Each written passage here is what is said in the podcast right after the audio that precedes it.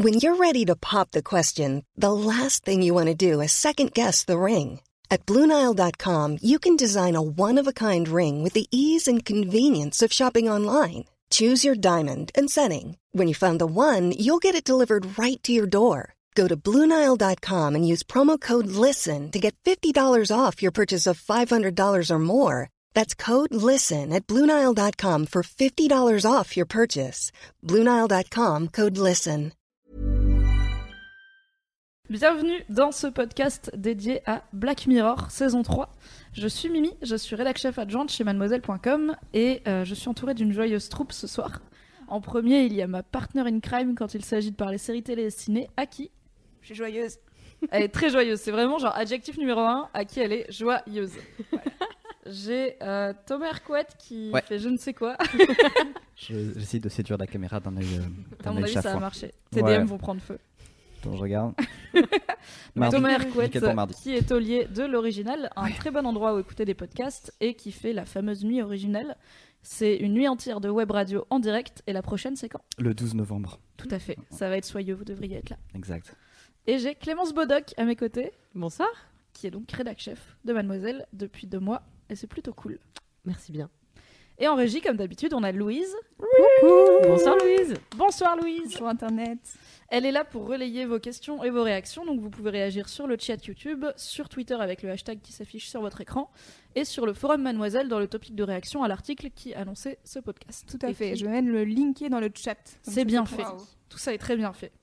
Alors, annonce, attention, on va spoiler tous les épisodes de Black Mirror euh, jamais publiés, et surtout les 6 de la saison qui a été mise en ligne il y a quelques jours, donc la saison 3. Si vous n'êtes pas à jour sur les 3 saisons et que vous n'aimez pas les spoilers, allez-vous-en. Et je vous conseille en fait de vous en aller parce qu'il y a quelques épisodes qui valent spécifiquement le coup euh, d'être vus sans savoir la fin ou le twist. Donc euh, barrez-vous condomime et revenez plus tard pour le replay. je, sais- je sais qu'on parlera aussi de chatons. Donc si vous n'aimez pas les chatons, c'est pareil, cassez-vous. Oui. Euh, Ah bah, parce que vous allez être extrêmement désemparés. C'est vrai, on est très chatons.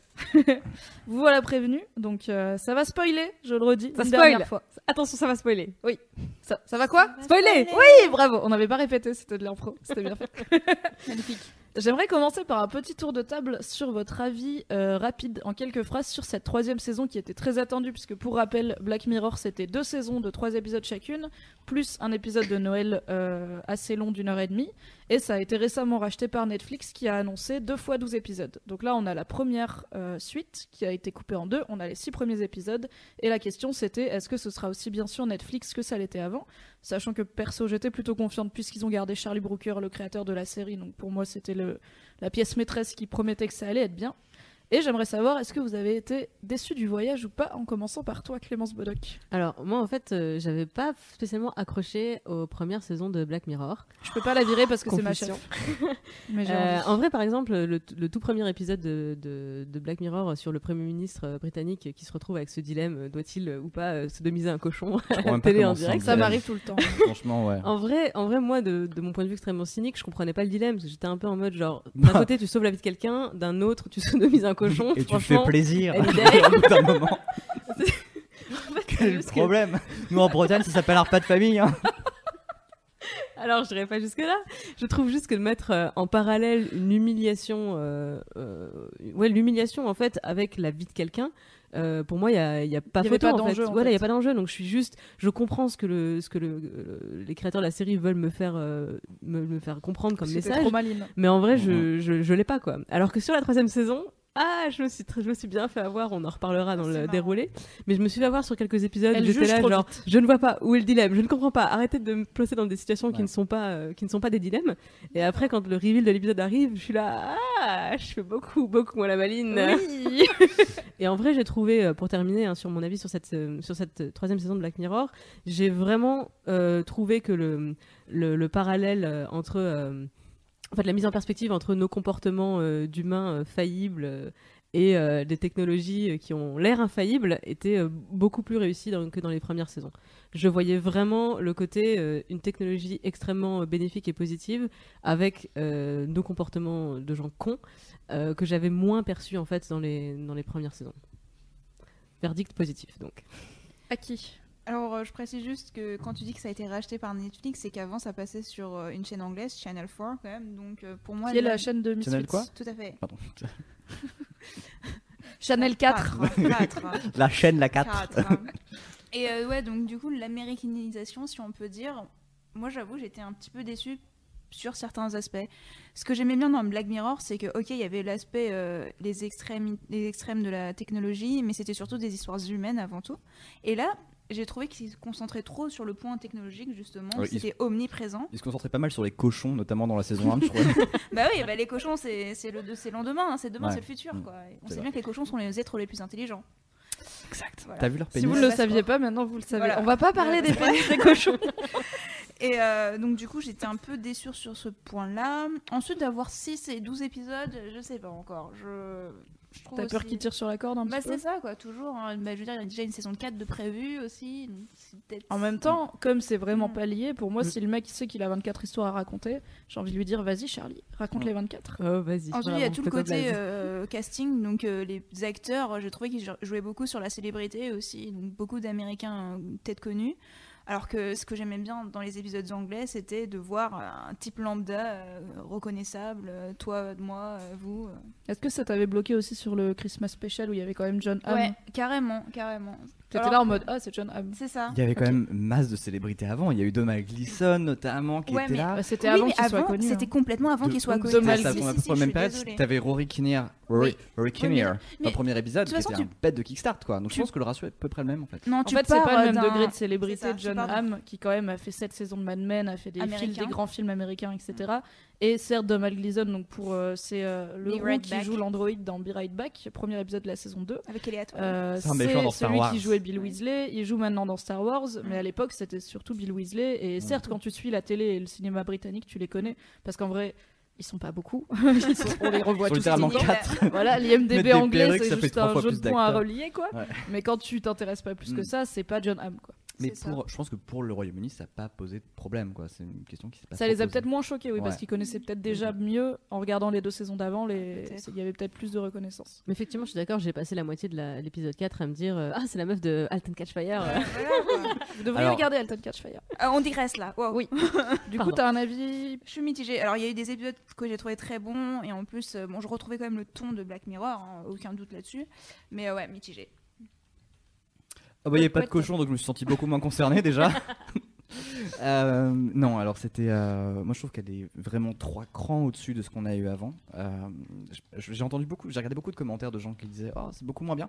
Et je pense que les gens qui ont dit ça, majoritairement, ont pensé que Black Mirror était une série à charge. Alors qu'elle n'est pas, je pense, intrinsèquement à charge. Et euh, c'est le, le grand truc. Après, moi j'ai trouvé ça vraiment cool. Euh, je sais pas si vous avez sorti le bingo, mais pour moi, ça m'a rappelé un peu un délire Je vais couper ton. J'ai pépé de toi. Non, pour moi, vraiment, euh, et de façon très, très objective, ça m'a rappelé beaucoup de séries à florilège. Donc, je pense, enfin, pour moi, c'est une des raisons pour laquelle Doctor Who est ma série préférée, c'est-à-dire que tu abordes plusieurs atmosphères et, voilà, plusieurs est. univers. Voilà. La Bretagne et Doctor Who, le mec est on fire. Et, et du coup, le fait que ce soit vraiment une anthologie, un florilège, non pas seulement dans le, dans le scénario, mais aussi dans le ton. Quand tu regardes l'épisode 4, quand tu regardes les deux épisodes qui sont autour, ce sont des tons très différents. Tu arrives vraiment avec ce délire de Charlie Brooker qui voulait faire euh, un épisode égal un film. Et tu vois que le mec s'est fait plaisir, qu'il a eu beaucoup plus de liberté. Donc le truc, c'est que il y a des, des- des twists qui étaient plus faciles à deviner. Moi, je crois que j'ai quasiment tous deviné. euh, Ah non, pas moi. Ah ouais? Ah, pour que- alors que d'habitude, normalement, je suis, euh, je, je- je vois tout en avance. Et, et juste pour rebondir sur ce que tu dis, euh, c'est vrai que moi, je suis pas du tout cliente de ça en fait. Moi, je déteste. euh, Les anthologies. les- voilà, moi, je préfère justement, j'aime les séries parce que j'aime le concept du film qui dure 24 heures. Ah ouais, et, ok. et je, je binge-watch beaucoup parce que j'adore ça en fait, Mm. me, me- me libérer euh, 8 heures, 12 heures, Oui, 16 enfin, heures. tu binge ma- watch tu en faisant autre chose à côté, Pour on te connaît. hein. Et puis tu Tu binge-watch- ne respectes Attends, pas le produit. tu binge-watch Black, enfin, tu binge-watch Black Mirror, tu finis avec euh, combien de euh, combien de parties Perso, j'ai vu les euh, 6 premiers d'un coup. J'ai découvert les deux saisons, j'ai vu les 6 d'un coup. J'ai le va lendemain. Il était t'es 4h30 du matin et j'étais là en mode. Hmm, on a déconné. C'est pas oui, la meilleure idée qu'on ait eue. Mais surtout que je pense c'est des épisodes aussi qui se digèrent, c'est-à-dire que pour euh, quand t'as les twists, j'ai vu, j'ai pas fait tigresse moi tout à l'heure. Bon courage, merci. En vrai, euh, c'est c'est des twists qui se digèrent, c'est-à-dire que vraiment tu as besoin d'un temps pour te poser et pour en fait penser aux conclusions du truc. Même effet que tu as quand tu regardes I Origins.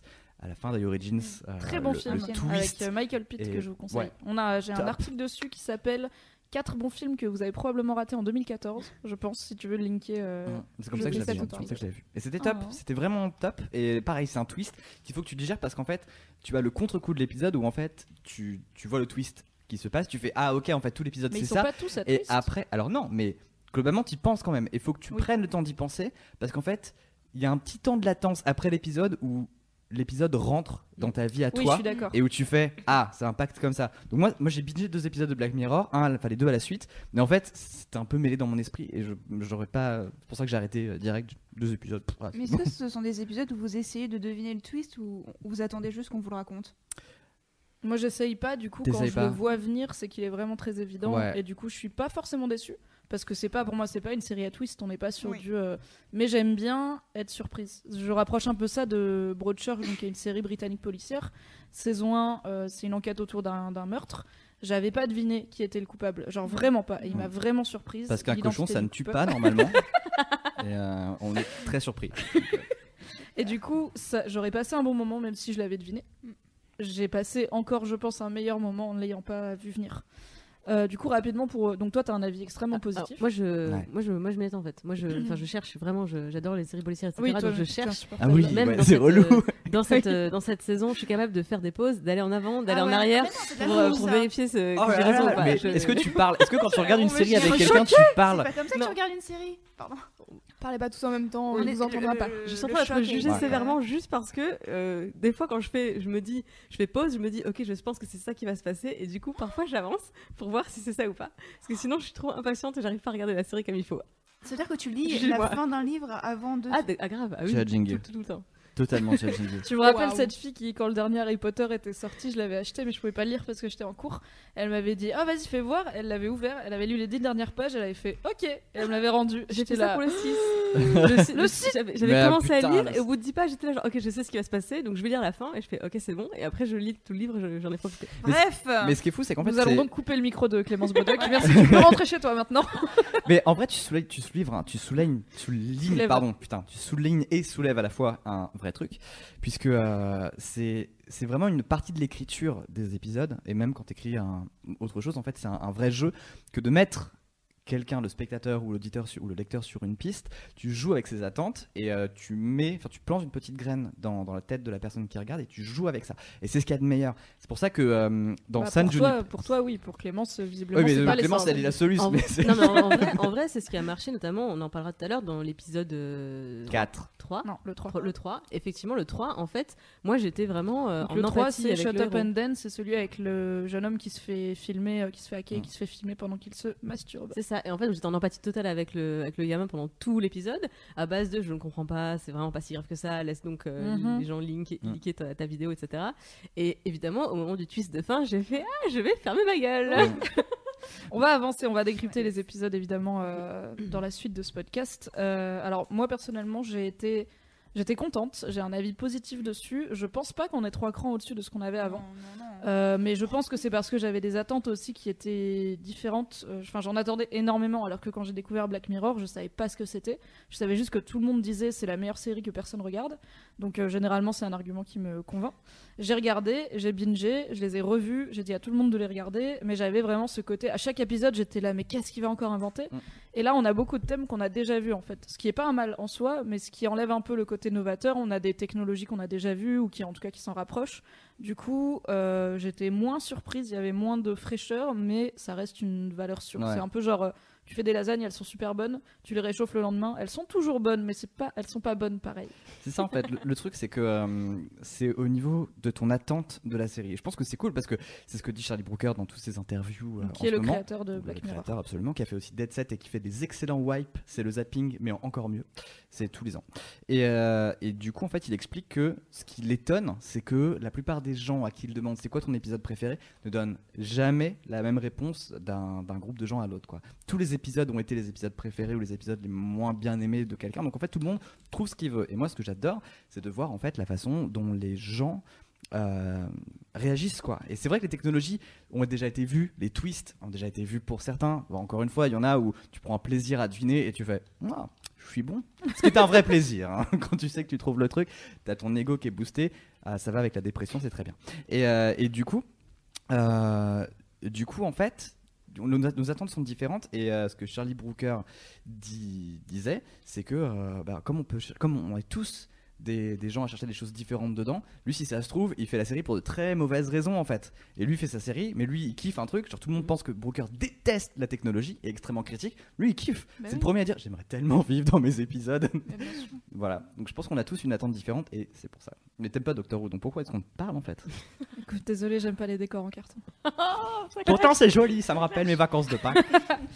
Alors, euh, on va commencer le décryptage de cette saison, euh, sachant qu'on ne va pas le faire épisode par épisode, mais sur une brillante idée de la non moins brillante Clémence Bodoc. Et je dis pas ça parce que c'est ma chef. Aidez-moi. On va faire thème par thème, puisqu'on a trouvé trois thèmes qui, euh, et quand je dis on, c'est toujours Clémence Bodoc. J'ai pas, pas bossé ce podcast. hein, Je suis arrivée, j'ai posé mon cul. Qui relient chacun deux épisodes. Et quand on a six épisodes, ça tombe très bien. On commence donc avec la réalité virtuelle de l'enfer au paradis. C'est bien, en plus c'est bien titré. Donc l'enfer étant l'épisode 2, Playtest, avec le jeune homme qui se retrouve coincé dans ce qu'on pense être au début une simulation de jeu d'horreur, et ce qui est finalement son cerveau qui pète un câble et lui fait vivre ses pires angoisses avant de, le, de le tuer. Et euh, donc ça c'est l'enfer. Et le paradis, épisode 4, San Junipero, se plonger dans un monde virtuel pour avoir droit à une seconde vie et ne jamais mourir finalement, tant qu'on ne le décide pas. Euh, alors, j'aimerais commencer avec toi, Clémence, parce que je sais que tu as un avis extrêmement tranché sur euh, tous ces, ces concepts de réalité virtuelle extrêmement immersive, au point qu'il est très difficile de différencier le, la réalité et la, la- la virtualité. T'y vas ou pas à San Junipero? Ah, jamais, je, jamais. Je... Ah. Alors, j'y vais pour tester parce que c'est marrant, c'est-à-dire que j'adore euh, tout ce qui est euh, réalité virtuelle, enfin tester les nouvelles technologies sans problème. Euh, je crois que dans la dans l'épisode, il y a une version de démo qui est de genre 5 heures par semaine. euh, euh, super, hein, c'est un peu un, T'as plus spa, si tu partages euh, l'invitation à tes amis. Exactement, parfait. J'aime, j'adore le concept. Alors, En ils disent, revanche- cela dit, que c'est limité à 5 heures parce que sinon les gens y restent trop. En fait, quand t'es pas, en fait, t'as le droit d'y rester aussi longtemps que tu veux une fois que t'es mort, mais il limite à 5 heures par semaine parce que sinon, bah, quand t'es vieux et tout, enfin, t'as rien à foutre en maison de retraite. Comme chez ma tu mamie. dissocies et tu passes ta vie assis dans ton fauteuil à vivre euh, là-dedans. Donc euh, en fait, pour ma part, euh, jamais je fais ça. Et je, trouve justement sur cette thématique de l'enfer et du paradis, autant euh, l'épisode euh, l'épisode 2, c'est ma pire angoisse, c'est pas pouvoir faire confiance à mes sens et de me retrouver dans une situation où les choses que je vois, que j'entends, que je ressens sont pas réelles. Et du coup, je peux, je peux pas me faire confiance et j'arrive pas à, me ra- à utiliser ma raison pour me rassurer, en fait, pour me dire euh, non, non, il n'y a pas de fantôme, c'est dans ta tête. Bah, tu sais, c'est le quotidien Jean-François Copé, il le vit très bien. hein. Ah. Donc vraiment le, le 2 m'a le 2 m'a terrorisé mais pas autant en fait que le que le 4 euh, parce que ce, ce concept de, de vie virtuelle, de paradis, de- de- d'éternité virtuelle m'a glacé le sang encore pire que euh, les, les pires angoisses que mon cerveau peut, peut imaginer. Mais pourquoi? C'est fou, c'est alors que pourtant c'est le seul qui, c'est le seul qui est censé bien se finir. euh, et- Mais oui, pourquoi un il t'a ton glacé le sang? Alors en fait vraiment c'est cette idée de donc à la, à la fin donc post-générique hein, il y, a, euh, il y a cette image horrible je, suis- je suis en train de, de croiser tout ce que je peux dans mon corps tellement je suis mal à Elle est l'aise. pas comme nous. Rien qu'en en, en parlant, mais euh, tu vois les, le robot qui place les puces euh, les unes à côté des autres, et ça me. Alors, je suis, je suis pas claustrophobe, mais alors cette image me, me terrorise de me dire que toute tu prends mon Ah de oui ce que t'es est contenu dans cette Dans une petite puce puce. rangé dans une étagère avec plein d'autres. Hier, je lui ai dit si ça se trouve c'est déjà le cas et elle était là en mode c'est pas marrant. Elle s'est assise par terre. Vraiment, littéralement assise par terre en mode c'est pas drôle. Mais la vie que tu vois à San Junipero est quand même beaucoup plus belle que la simple puce rangée dans l'étagère. Mais c'est ça le drame en fait, c'est qu'elle est factice. En fait, tu, me, tu me mets en prison, même si euh, ma prison c'est un carré virtuel, c'est le paradis, euh, j'ai euh, de l'air frais dans les cheveux, euh, du sable blanc entre les orteils. En fait, je, suis- je suis pas libre, je suis dans, dans un monde qui n'existe pas. C'est. enfin, oui, mais là un l'alternative c'est que t'es morte. permanent. C'est pas qu'on t'a c'est pas qu'on t'a foutu là. Et je pense qu'il y a un côté qui est très glaçant quand c'est forcé.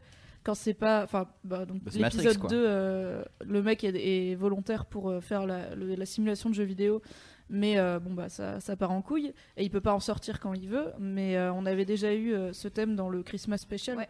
où en fait on se rend compte que donc, dans l'histoire dans la cabane avec John Hamm et euh, l'autre le, le blond bouclé dont j'ai oublié le nom, que c'est un monde virtuel et que c'est dans sa tête et qu'il est enfermé là-dedans et qu'ils lui mettent euh, vas-y on va te laisser un million d'années euh, on part on part fêter Noël c'est absolument horrible parce qu'on l'a mis là. Si tu choisis d'y être parce que sinon de toute façon t'es morte donc y a rien. Et Mais que tu peux sortir quand tu veux En fait, c'est ça le truc, c'est que on, on sait pas ce que c'est, enfin, on sait pas ce qu'il y a après la mort. Il y a, tu remplaces de l'inconnu par une certitude finie. En... Oui, Bah, mais entre- c'est ça qui mais tu me- peux, qui tu peux arrêter le quand tu veux en fait. Tu peux mourir quand tu veux à San Junipero. Mais tu le peux fais pas dire, du euh, coup, puisque les, les gens qui Ouais, vivent à San Junipero sont façon. Donc euh, je vois pas pourquoi t'arrêterais d'être heureux pour. euh, heureux ou addicts Quelle est la différence entre le bonheur et l'addiction? Euh, bah, tant que moi on me dit je suis heureuse, mon cerveau comprend heureux. Hein. Bah ouais. Est-ce que tu Non, mais c'est vrai qu'ils évoquent le fait que les gens à San Junipero euh, ne ressentent pas fous, grand chose ouais. et, et se tournent vers des pratiques de plus en plus extrêmes pour, euh, bah, pour se réveiller un coup, quoi. Mais bon, elles ont l'air de ressentir des choses, quoi. Elles y sont euh, même, post-mortem. Attends, puis il y a des bornes d'arcade, c'est trop ouf. T'as tous les jeux à volonté. C'est mieux que la console. Donc bien. toi, à qui tu vas? À San Euh, oui, moi j'y vais carrément, euh, c'est sûr. Mais euh, alors que dans le 2, par exemple, on me propose ça, moi je dis ah non, mais je teste pas, merci, ciao. Mais est-ce que tu Et, testes euh, pas parce que c'est un jeu d'horreur et Oui. que t'es dans la team... Genre si c'était un autre jeu, genre Non, si on disait tu peux jouer à Skyrim, Oui. tu peux aller te balader, monter à d'autres dragons, t'irais? Oui, ça j'irais. En fait, l'épisode 2, pour le coup, vous parliez de deviner le twist, etc. C'était le plus évident pour moi. Oui. C'était vraiment, enfin, c'était plus évident. Peut-être pas les trois niveaux euh, de euh, d'Inception. Il y avait beaucoup de twists. Mais le euh, premier, oui. Ouais, le Ah, premier, c'était sûr et Ok, le premier, le premier, ok, mais vraiment, moi, j'ai. Attendez, pas le premier, c'est lequel du coup? Alors le premier c'est euh, pour sur- moi le Ouais, premier c'est- Lago. c'est. Lago? Ouais. Ah moi Lago j'ai jamais cru qu'elle était vraiment là.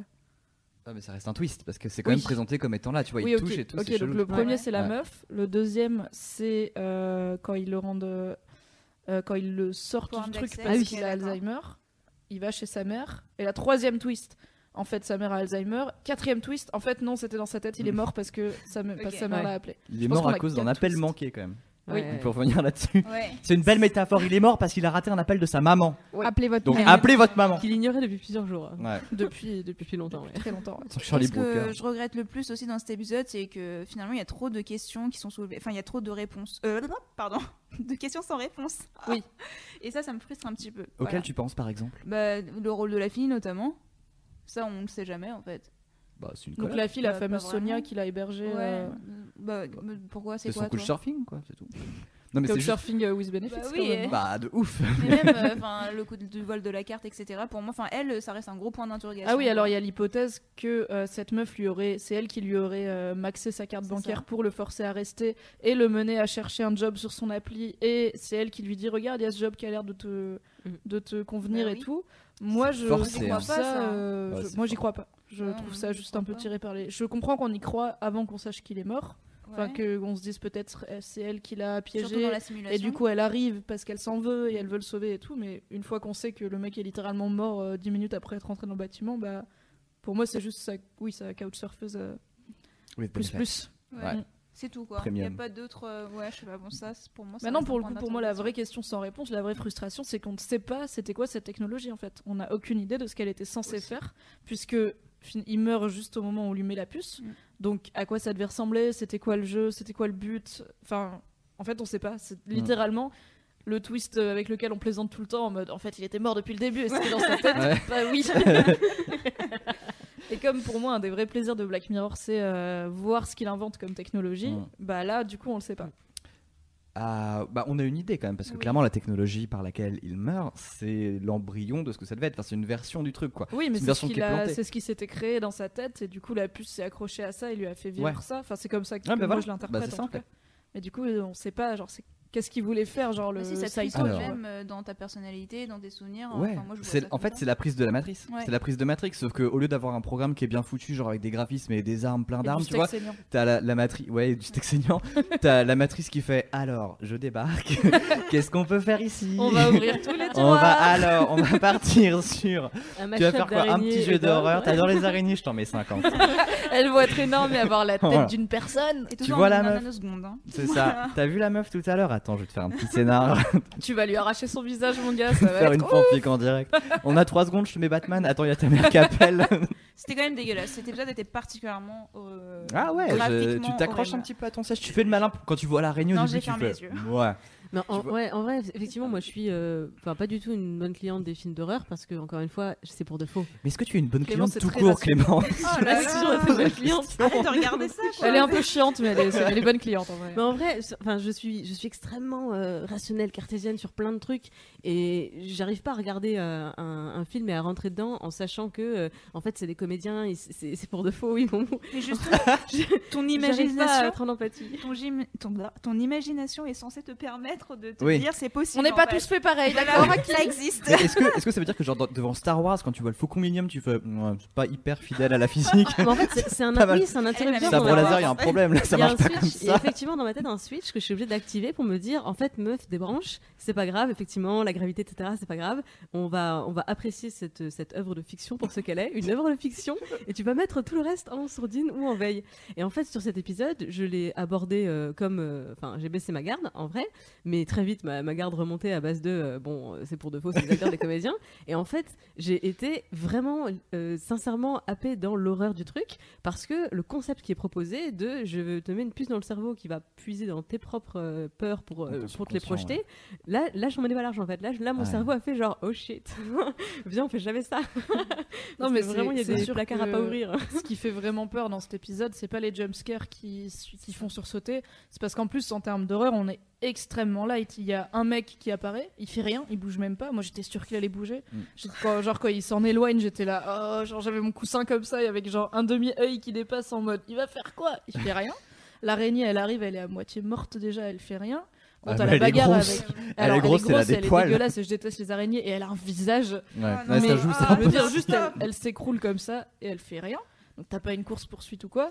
T'as une bagarre avec la go, mais c'est une bagarre entre deux humains, donc, euh, donc pour moi ça va. Et après il lui arrache le visage, et t'es là, ouais, au point où on en est. mais ce qui fait vraiment peur, c'est les implications de. c'est- En fait, moi j'ai flippé quand il a Alzheimer, quand la meuf lui Ah, dit, euh, mais à quoi, à Ouais. quoi elle ressemble d'ailleurs ta Ouais. mère et je sais pas, tu peux me dire de quelle couleur sont ses cheveux et qui commence à comprendre qu'il perd la boule. Là j'ai fait, oh non, Ouais. là on rétropédale. Donc Ah, moi le jeu d'horreur j'y irais pas.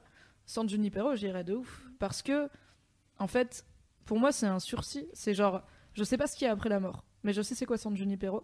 J'y vais, je profite.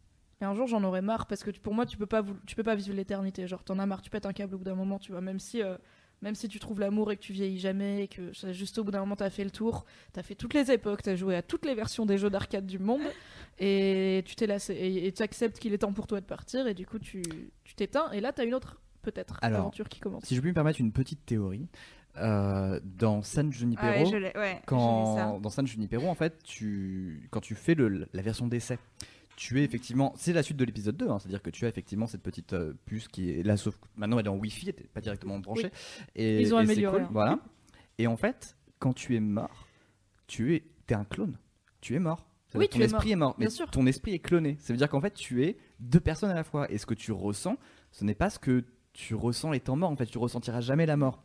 La personne que tu es dans San Ah, Junipero je quand tu es mort, euh, ce n'est pas la personne, c'est pas ta personnalité quand tu étais quoi. vivant. Donc tu es en train le d'expérimenter les deux en fameux même temps. dilemme de tout si, en tu, vrai. si tu te téléportes et que tu te du Ah coup oui, tu te décomposes et tu te recomposes, est-ce que c'est toi ou est-ce que c'est ton Mm, clone? Mm. Parce que toi en vrai t'es mort quand Mm, tu t'es décomposé. mm.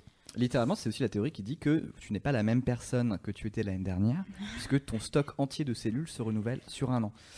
Et, Et euh, ça euh, m'arrange parce que le mois de l'année dernière était un sacré trou du cul quand même. Non, il était Et, sympa. euh, Oh, il a eu cette petite. Il y a la fin ouverte aussi dans San Junipero où il disait que en fait la fin qu'on croit happy end ne, ne- ne s'est jamais déroulée et que les deux versions ce sont les deux visions possibles de chacune des, héroïnes. Donc en fait elle est vraiment morte et elle est jamais allée à San Junipero et l'autre en fait imagine ce qui aurait été sa fin Ah, idéale. po- oui, ouais, possible. Oui, c'est une vraie option parce que si San Junipero c'est littéralement paradis, si la rousse avait décidé que son paradis c'était d'être avec cette meuf, bah San Junipero lui génère cette meuf qui a choisi de venir, Exactement. elle saura jamais si c'est vrai ou pas. Puisqu'elle peut pas retourner dans le monde des vivants pour vérifier si elle, euh, Elle est si elle a signé ou pas. Il y a une implication dans cet épisode que je n'ai pas vu une seule fois, pourtant j'ai parsé le subreddit et tout de ouf, c'est qu'en fait San Junipero est un logiciel, c'est un réseau social. C'est-à-dire que c'est globalement c'est le Facebook des morts, Ouais. ce qu'on appelle couramment MySpace en vrai. et, euh, et le truc c'est que en tant qu'entreprise et que réseau social, San Junipero est dicté par des règles. En vrai, quand tu as un truc comme ça, un, un service de réalité virtuelle comme ça, pourquoi est-ce que foutre cul, on peut pas voler, avoir des guns et balancer des invocations de Final Fantasy quoi? En vrai, c'est super réaliste. Je veux dire, t'as une boîte, une borne d'arcade, bah trop bien. Moi, je veux des îles volantes, des pirates et tout quoi. Et elles, le but, en, elles parlent à un moment, elles évoquent, euh, donc elles se rencontrent dans les années 80 et ensuite la, Ouais, t'as trois époques. Il y a trois époques qu'on voit et elles sont dans les années 2000, euh, la rousse dit à, dit à son, son amante, tu vas pas me faire croire que c'est ça ton époque. Mm. Et en fait, je pense que tu reviens à l'époque où t'étais heureux dans ta vie tu reviens à l'époque qui te parle, et du coup, à cette époque-là, il n'y avait pas des gens qui volaient et des dinosaures. Ah oui, des- ouais, oui. La c'est vie n'est pas Doctor Who. Ce que je veux dire, c'est faux. Il faut que Je refuse d'y croire. Parce qu'en fait, le truc que je veux dire, c'est que tu deviens une partie du logiciel, tu deviens un profil Facebook. En vrai, Facebook a beaucoup plus de contrôle sur ton profil Facebook que tu en as toi. Oui. Et du coup, moi, ce qui me terrifie dans ce monde-là, mais j'irai hein, de ouf. Les mecs, ils ont des bandes d'arcade d'époque, j'y vais tellement. Et euh, ce qui me terrifie, c'est qu'en fait, bah, tu peux te faire hacker. Tu peux te faire hacker au sein de Junipero. C'est-à-dire que tu peux arriver dans Junipero, dans de Junipero, etc. C'est cool, t'es une âme, mais, mais tu peux te faire pirater. Bien sûr. C'est-à-dire que tu peux te faire bidouiller des souvenirs, t'as des mecs qui peuvent être extérieurs à San Junipero, qui peuvent te retourner complètement la moitié des morts qui sont dedans, et à moins d'avoir un pass de sécurité de ouf, ce qui ne marche jamais très bien, c'est épisode 6 dans 10 minutes, euh, en vrai, ce, ce truc-là, le fait que tu sois dépendant d'une boîte, bah, publique, privée, mais d'un organisme pour gérer toute ton afterlife, c'est enfin, c'est un truc qui est vraiment terrifiant. Et autant, bon, l'histoire d'amour, c'est ouf, réalité virtuelle de ouf. Moi, si ça, me per- per- ça peut me permettre d'avoir une belle baraque face à la mer, alors que pour un salaire moyen, tu peux même pas te choper un F5, un F1, que dis-je, un 9 mètres carrés. Ah. J'allais dire un F5 dans les côtes d'Armor, mais un, Mais un 9 mètres carrés à Paris, ça marche. merci Thomas d'avoir euh, mis les mots sur ce qui m'a terrifié dans ces deux épisodes de façon égale, c'est la perte de contrôle. Mais fait. tu le sais pas Ah, c'est- en fait, Ah bah, Faut si, lire les conditions d'utilisation, mais ce que de- personne ne fait, tout le monde les zappe. C'est quand même sous-entendu en fait que ce soit euh, tu, tu laisses la puce, la technologie prendre le- une part de contrôle, totale ou partielle. Et ben, moi, ça me, c'est mon, pire cauchemar. Et on a littéralement deux épisodes avant une preuve que euh, quand, la techno quand une technologie aussi intrusive dans ton cerveau euh, est faillible, et bah ça se passe pas bien pour ta gueule quoi. Donc, euh, donc oui, j'avais pas pensé à- au côté hacking et euh, multinational qui possède du coup les âmes de, enfin les âmes, les esprits virtuels Mm. de tous les gens morts. Les copies de sauvegarde, ouais. déjà mort Mhm. de toute façon. Mais euh, en, en vrai, en vrai, moi, le, le truc, le truc qui me fait, euh, qui me fait dire, je testerai le, le jeu d'horreur, mais je n'irai pas à San Junipero, c'est euh, euh, en fait, dans les deux cas, euh, on te projette à un monde virtuel. Dans, dans un cas, je me raccroche à la réalité parce que je peux me dire, c'est pas réel, c'est pas réel, c'est mon cerveau qui fait ça, et euh, si je, je sors du jeu, je reviens à la réalité. Sauf si t'en appelles manqué. Et certes. Et dans l'autre, en- dans l'autre, en fait, on essaie de me vendre que c'est euh, c'est un endroit cool et que je, sais, je suis là pour rester, etc. Et en fait, toute technologie qui va me, me pousser à rester dans le virtuel et à me, me faire préférer le virtuel au réel, en fait, de base, ça me, ça me terrifie. Je sens que t'as pas trop aimé Second Life, toi, non? Ou Je pense Abo pas qu'elle y ait Je suis pas la ref. Clémence est vieille. Euh, si ça vous va, on a encore quatre épisodes à couvrir, donc on va clore ce premier thème, la réalité virtuelle de l'enfer au On est paradis. contre. C'était mon Euh, favori, San Junipero. Voilà. Ouais, pareil. C'est énorme, mais ouf. parce qu'en vrai t'as un petit cœur Ah tendre et ouf, qui se finit bien. Trop bien. Moi, c'est- Dans mon cœur, il a bien Avec. Clémence, on est team épisode 6. On, on y arrive. On va faire une petite pause musicale et on vous reprend C'est juste moi qui après. chante. Alors, tin. Non. L'amour et Cette la personne est colère. insupportable. Insupportable. Ciao. N'hésite pas à couper son micro quand il est chiant. on revient juste après pour parler du jugement et de la morale avec l'épisode 3 et l'épisode 5 de cette saison. Et en attendant, on va écouter James Everett qui chante Hang On For Me sur le canapé de mademoiselle.com. A tout de suite. When my shoulders shook and head was low, your hand was on my back. When all went wrong and I derailed, put me back on the track. When I said run, you said attack. When I cut out, you cut me slack. You said you go first, but I got your back, so just hang on for me. Hang on for me, hang on for me, hang on for me.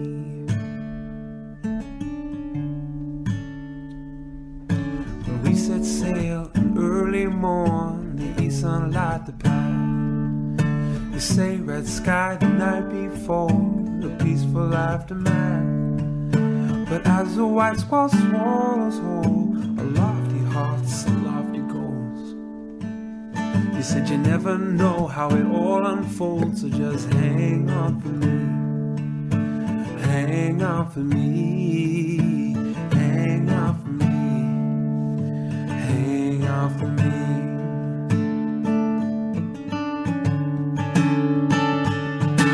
We don't need no season, and we don't need no reason to say you could put the past away.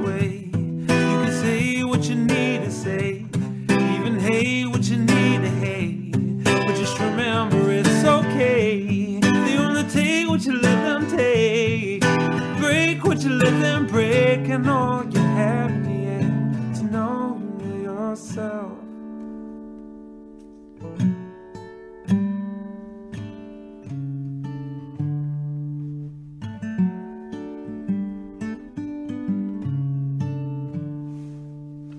The armor that I wear today is what you helped me build. And as you're hammering out your own, yeah, till that order's filled. Yeah, till that day I promise to, and all the trials that you go through. As you stood for me, I'll stand for you, so just hang on for me. Hang on for me. Hang on for me. Hang on for me. Hang on for me.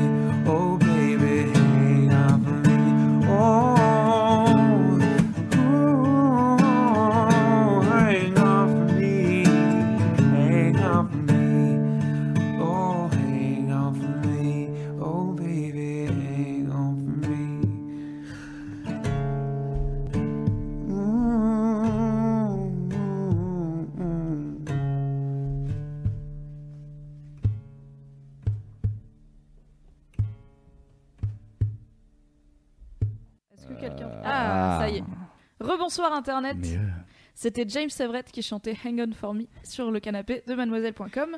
Et je suis toujours avec Aki Clémence et Thomas Hercouet pour débriefer la saison 3 de Black Mirror. On a évoqué l'épisode 2 et l'épisode 4 pour parler réalité virtuelle entre enfer et paradis. Et on arrive à l'épisode 3, donc Shut Up and Dance, celui sur le hacking de webcam euh, et plus si affinité. Et l'épisode 5, Men Against Fire, sur euh, la- les, les soldats, c'est l'épisode militaire. Pour parler jugement et morale, est-ce qu'on craint le plus le jugement de la société ou le jugement euh, pénal, voire euh, divin dans certains cas? Puisque donc euh, dans l'épisode 3, on a un héros qui est relativement jeune. Alors il y a eu, donc pour rappel, l'épisode 3, un jeune homme un peu awkward qui se fait hacker son ordi et il est donc filmé pendant qu'il se masturbe. Et les hackers le font chanter en l'obligeant à faire des trucs. Au début, c'est des trucs pas graves, genre amène un gâteau à tel endroit, etc. Et à la fin, il est obligé de se battre à mort avec un mec. Et on comprend que s'il a peur que ça sorte au point d'être prêt à obéir à tous les ordres qu'il reçoit de personnes anonymes, c'est parce qu'il s'est masturbé devant du contenu pédopornographique. Donc c'est le fameux reveal dont tu parlais tout à l'heure Clémence, où on passe très vite de pauvre chou, genre il est pris dans l'urgence et on lui a appris que le sexe c'était pas bien alors que c'est pas grave, genre gamin c'est pas grave, tout le monde le fait. Et d'un coup tu fais ah ah oui bon c'est bof. Non, c'est bof. T'aurais- Oui, non. Bon, du coup, un. Et donc, du coup, parce que tu disais que tu t'agaces toute seule. Oui. Cette bonne bolosse de Clémence est quand même venue me parler en direct sur Facebook pendant qu'elle regardait l'épisode parce qu'elle est incapable de se concentrer pour me dire il m'énerve un peu cet épisode parce qu'encore une fois, c'est pas si grave. C'est juste de la branlette. Il devrait laisser la vidéo sortir et puis tant pis. Et j'étais là, chut, arrête, fin- finis l'épisode maintenant. Tu finis. Mais en vrai, moi, euh, à la fin de l'épisode, au moment où il y a le truc euh, genre battez-vous, j'étais là genre, mais est-ce que c'est vraiment vrai ce que le mec il a dit avant ou pas? J'y croyais pas vraiment jusqu'au moment où sa mère l'appelle, j'étais là genre. oh oui, j'ai vu qu'il y avait Ouais. des gens qui avaient eu le doute. Euh, moi, je l'ai pas eu. C'est-à-dire, euh, quand le mec lui dit euh, Et pour toi, euh, à quel point ils étaient jeunes euh, sur les photos, j'ai Ouais. fait Ok, c'est sûr. Ouais. Parce qu'il a vraiment une tête de. Enfin, il, a- Coupable. il- et, il, et il tente de se suicider en fait. Donc il y a ça aussi quoi. Il veut pas. À la, à la base, il veut pas se battre à mort avec un homme. Il est prêt à mourir pour pas que pour pas que ça sorte par contre. Donc euh, c'est. Je C'est- me suis dit que ça devait pas juste être YouPorn. C'est inspiré d'une histoire vraie, non? Il n'y a pas une histoire comme ça où Oui. on chasse les. Il y a, il y a des y a une histoire en chassent, euh, Russie où des, euh, des hackers à la, à la 4chan, on va dire, ont, à la Anonymous, ont, euh, ont lancé des raids pour. euh, mais c'était plus de la dénonciation publique euh, de personnes que eux considéraient comme. euh, c'était sûr que c'était des, des, des gens, en tout cas, qui consommaient du contenu pédopornographique.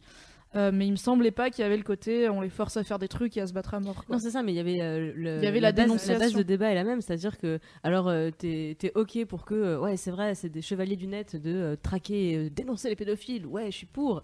Et jusqu'à quel point t'es pour en fait? C'est-à-dire que pour le coup ils poussent juste un peu plus loin la logique, hein, euh, Oui. en faisant chanter effectivement.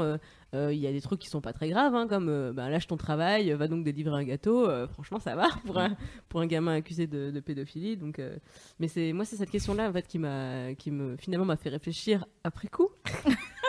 Une fois que t'as fini l'épisode. Eh oui.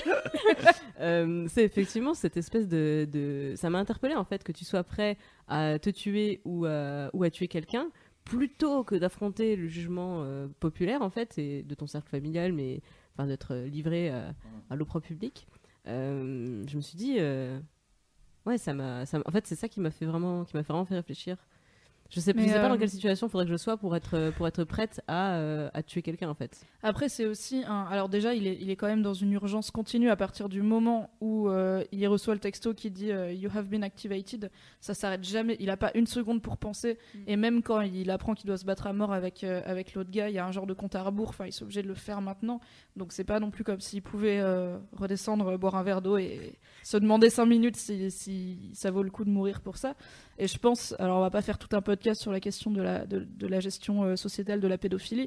Mais à la base, c'est quand même un désir que t'as pas choisi, avec lequel t'es né, qui est la pire chose qui puisse t'arriver, qui tu dois avoir une culpabilité énorme. Ce gosse, le personnage, l'acteur a dit que son personnage avait 19 ans, parce qu'il y avait des gens qui pensaient qu'il était mineur et que du coup c'est moins grave. Genre, euh, si t'as 17 ans et que tu te branles sur une. On sait pas, donc peut-être, je sais pas, des gens de 15 ans, est-ce que c'est.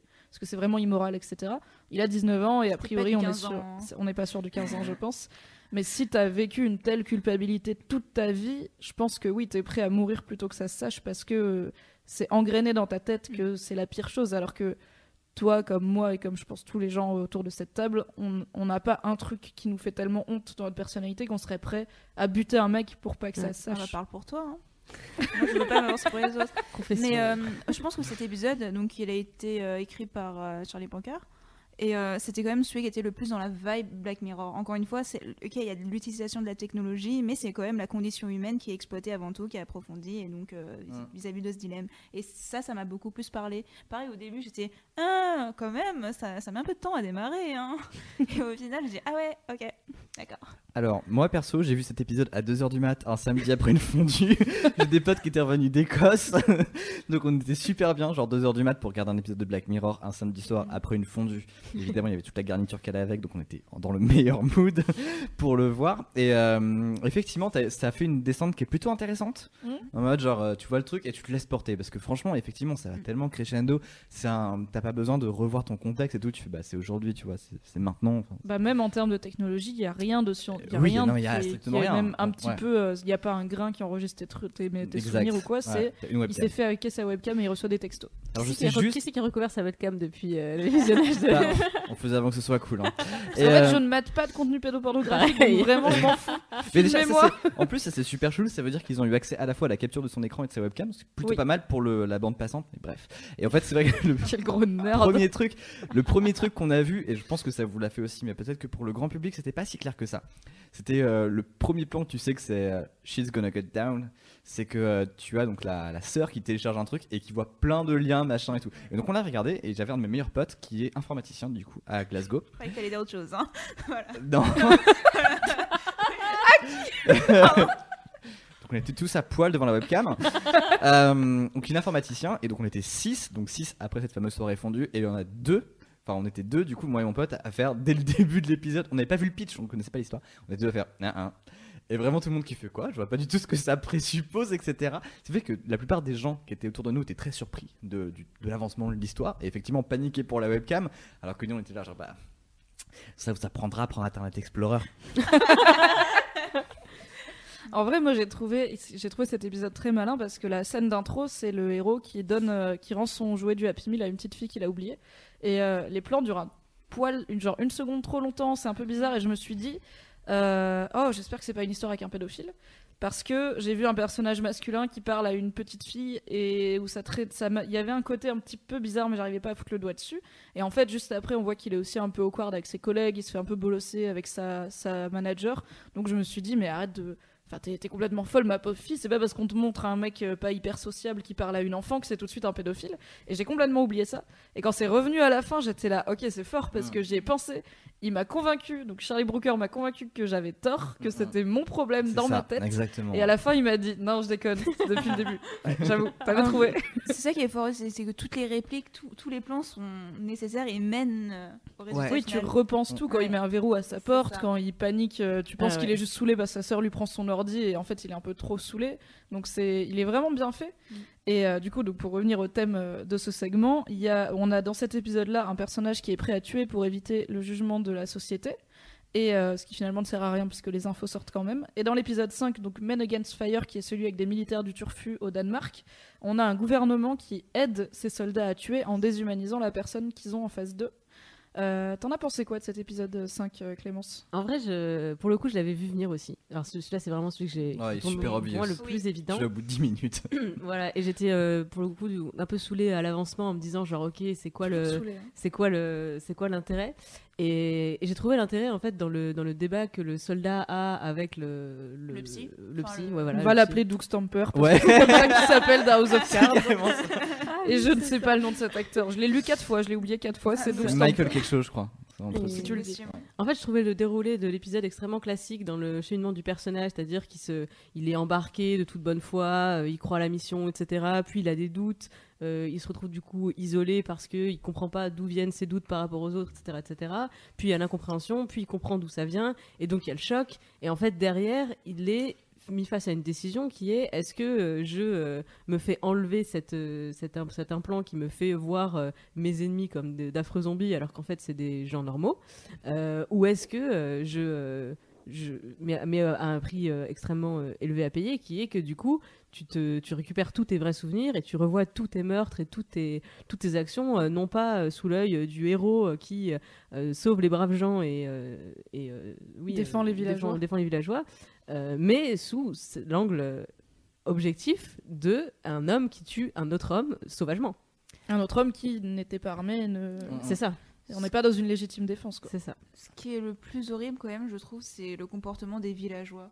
Pour moi, c'est vraiment. ce le est- pour moi, c'était le truc de Ouais, l'épisode. en fait, c'est ça le ouais, twist pour moi. C'était Mm. horrible quoi. Mais du coup, Ouais. tu, tu cette t'en réplique. doutes, mais tu dis non, c'est pas possible. Je veux Ouais. pas croire en la, le méchant après, tu vas sur Twitter et tu fais Oh, en fait. On y arrive, c'est le thème d'après. C'est la réplique qui m'a le plus glacé le Ah, sang toute la c'est saison. j'en ai encore- Est-ce qu'on peut rappeler euh, voilà, les villageois, en fait, donc les habitants de ce pays où les forces américaines sont déployées, donc c'est au Danemark, il y a des villageois qui sont attaqués par ces. euh, comment ils les appellent? Ces cafards? Des vermines, Ouais. Euh, je crois que c'est- les cafards. Des déchets, les c'est des cafards. déchets. Les déchets. Les déchets. Euh, et euh, les villageois donc disent aux soldats aidez-nous, c'est sûr que c'était des, des déchets, euh, il faut les il faut les éliminer. Euh, effectivement, les soldats les voient comme des zombies euh, contaminés, donc c'est facile de les tuer puisque c'est pas ils, ils sont plus sont grand chose hein. d'humains. Et du coup, quand on se rend compte que c'est un système implanté dans le cerveau des soldats qui les fait les voir comme ça, on se rend compte du même coup que les villageois savent que c'est des humains. Ils savent que c'est des humains normaux, qui sont pas malades, qui sont juste d'un autre groupe ethnique et qu'on est, on est devant un génocide en fait. Oui. C'est ça. Et en plus, ça, te, ça résonne dans la- l'actualité aussi, quelque part, euh, enfin, avec Oh, les migrants et tout. Pas et tant mais que ça, non Et euh, surtout le coup, j'étais ok, donc euh, je suis en train d'imaginer qu'on va tous les buter, ok, très joyeux. Ouais, c'est un- c'est une belle préquelle à Children of Men. C'est ça, c'est ça qui est fort, c'est de dans le dans le dans le- l'épisode, ils ont une excuse, c'est-à-dire c'est horrible ce qui se passe, c'est horrible ce génocide qui est, or- qui est orchestré, mais ils ont une excellente excuse tous ces soldats parce qu'ils les- ils les voient pas comme des hommes. Et nous, c'est quoi notre excuse en fait? Qu'on est mauvais, hein, c'est tout. C'est c'est vraiment chaud. c'est tout.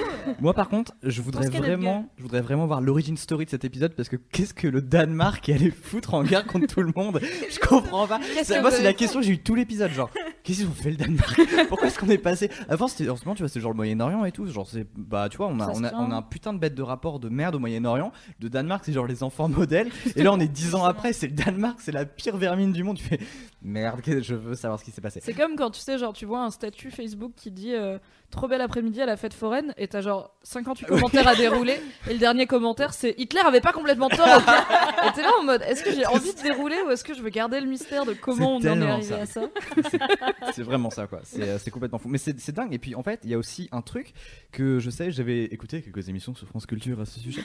Mais euh, il y a une vraie stat qui est, euh, qui est fantastique et c'est très cool de l'avoir ressorti. C'est que, effectivement, les gens qui allaient en guerre et qui euh, vont toujours en guerre de, ne, ne tirent pas tous.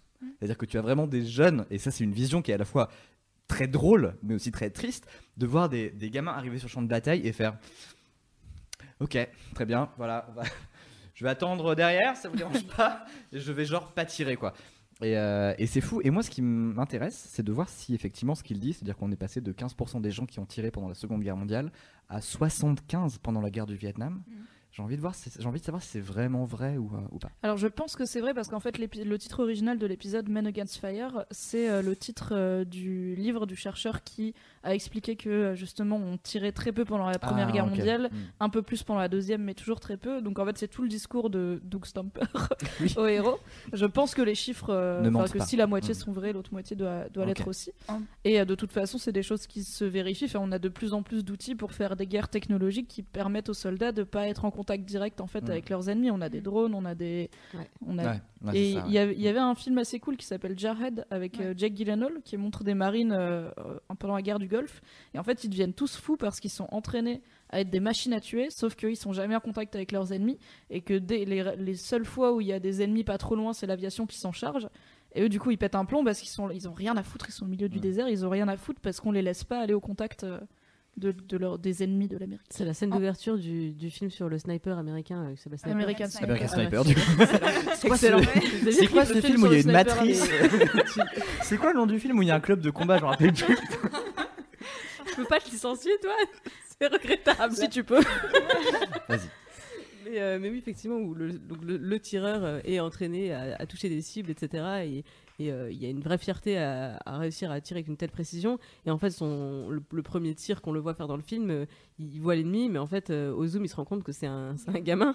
Et bah, on lui dit, bah non, mais c'est la cible, il est armé, il va faire sauter le convoi, etc. Mais c'est un gamin. Et au moins, c'était. Et en plus, c'était vrai dans ce cas-là. Alors qu'il aurait pu être faux, quoi. Là, ça aurait. Bref. Bref, voilà. Tout ça pour dire aussi qu'il y a une diabolisation des ennemis encore plus forte qu'avant, je trouve. Et ça joue. Et donc, euh, l'effet zombie, c'est encore. euh, C'est vraiment une espèce différente maintenant, l'ennemi. Euh, après, il y a un personnellement, j'ai pas été hyper convaincue par la toute fin de cet épisode où il rentre chez lui et Mm. en fait même euh, même chez lui, l'Amérique est dévastée. En tout cas, éc- économiquement, son coin, ça a l'air très bof.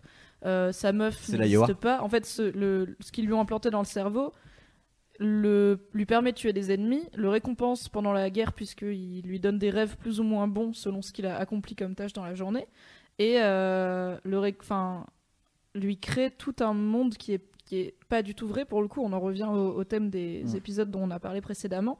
Et en fait, on sait qu'il a signé un truc. Bon, il avait l'air de s'en battre un petit peu les couilles clairement quand, quand il, avant de, de s'enrôler. Comme beaucoup On de sait qu'il a euh, signé, aux euh, États-Unis pour, euh, qui, s'engagent dans l'armée, en fait, Oui. Pour euh, l'argent. défavorisés, etc. euh, Ouais. Oui, on lui a dit il faut que tu signes pour la, la procédure médicale et tu vas oublier que tu as signé, tu vas oublier que cette conversation a eu lieu. Il est là en mode ok.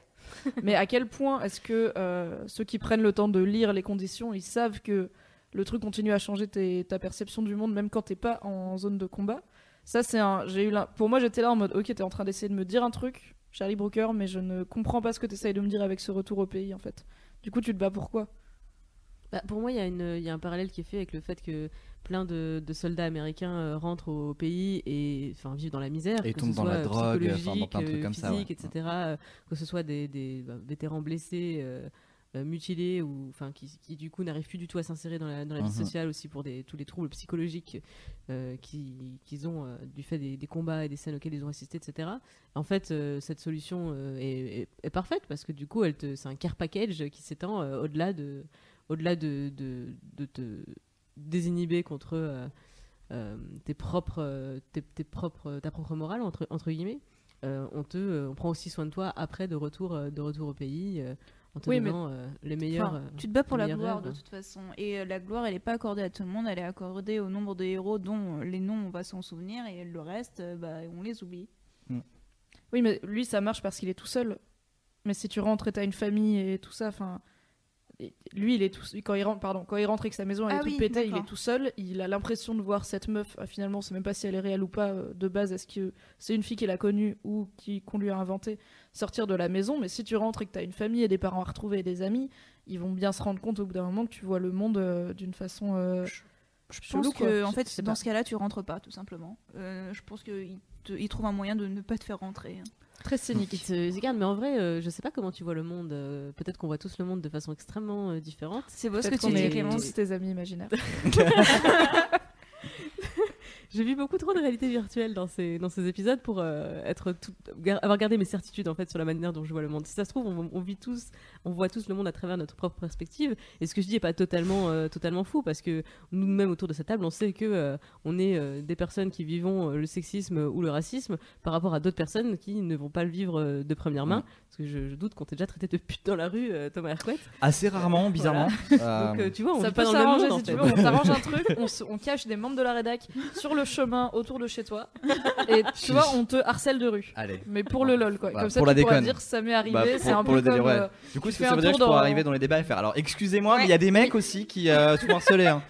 Moi, il y a un truc, euh, encore, encore une fois, de la, même- dans la même façon que San Junipero, en fait, euh, le dispositif euh, qu'il a dans le crâne, donc le, le truc qui Le s'appelle masse. masse, le masse, on peut dire du coup que j'étais très déçu qu'il fasse pas cette blague, que le fait de la façon dont il voit le monde et qu'il déconne un Le petit black peu, mass. ils appellent ça le mass effect. Ah oui, ok, d'accord.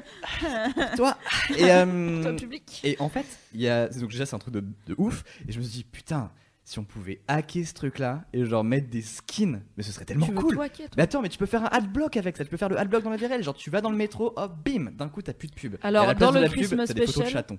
Dans le Christmas Special, ils ont montré ce que ça fait d'avoir un outil qui permet de bloquer des choses dans ta réalité. Oui, Ça se passe pas bien. oui, mais là c'est là tu le là tu le hacks, c'est toi qui as le contrôle de ce truc là. En vrai, les Jusqu'à soldats ce ils que ont pas le quelqu'un te contrôle.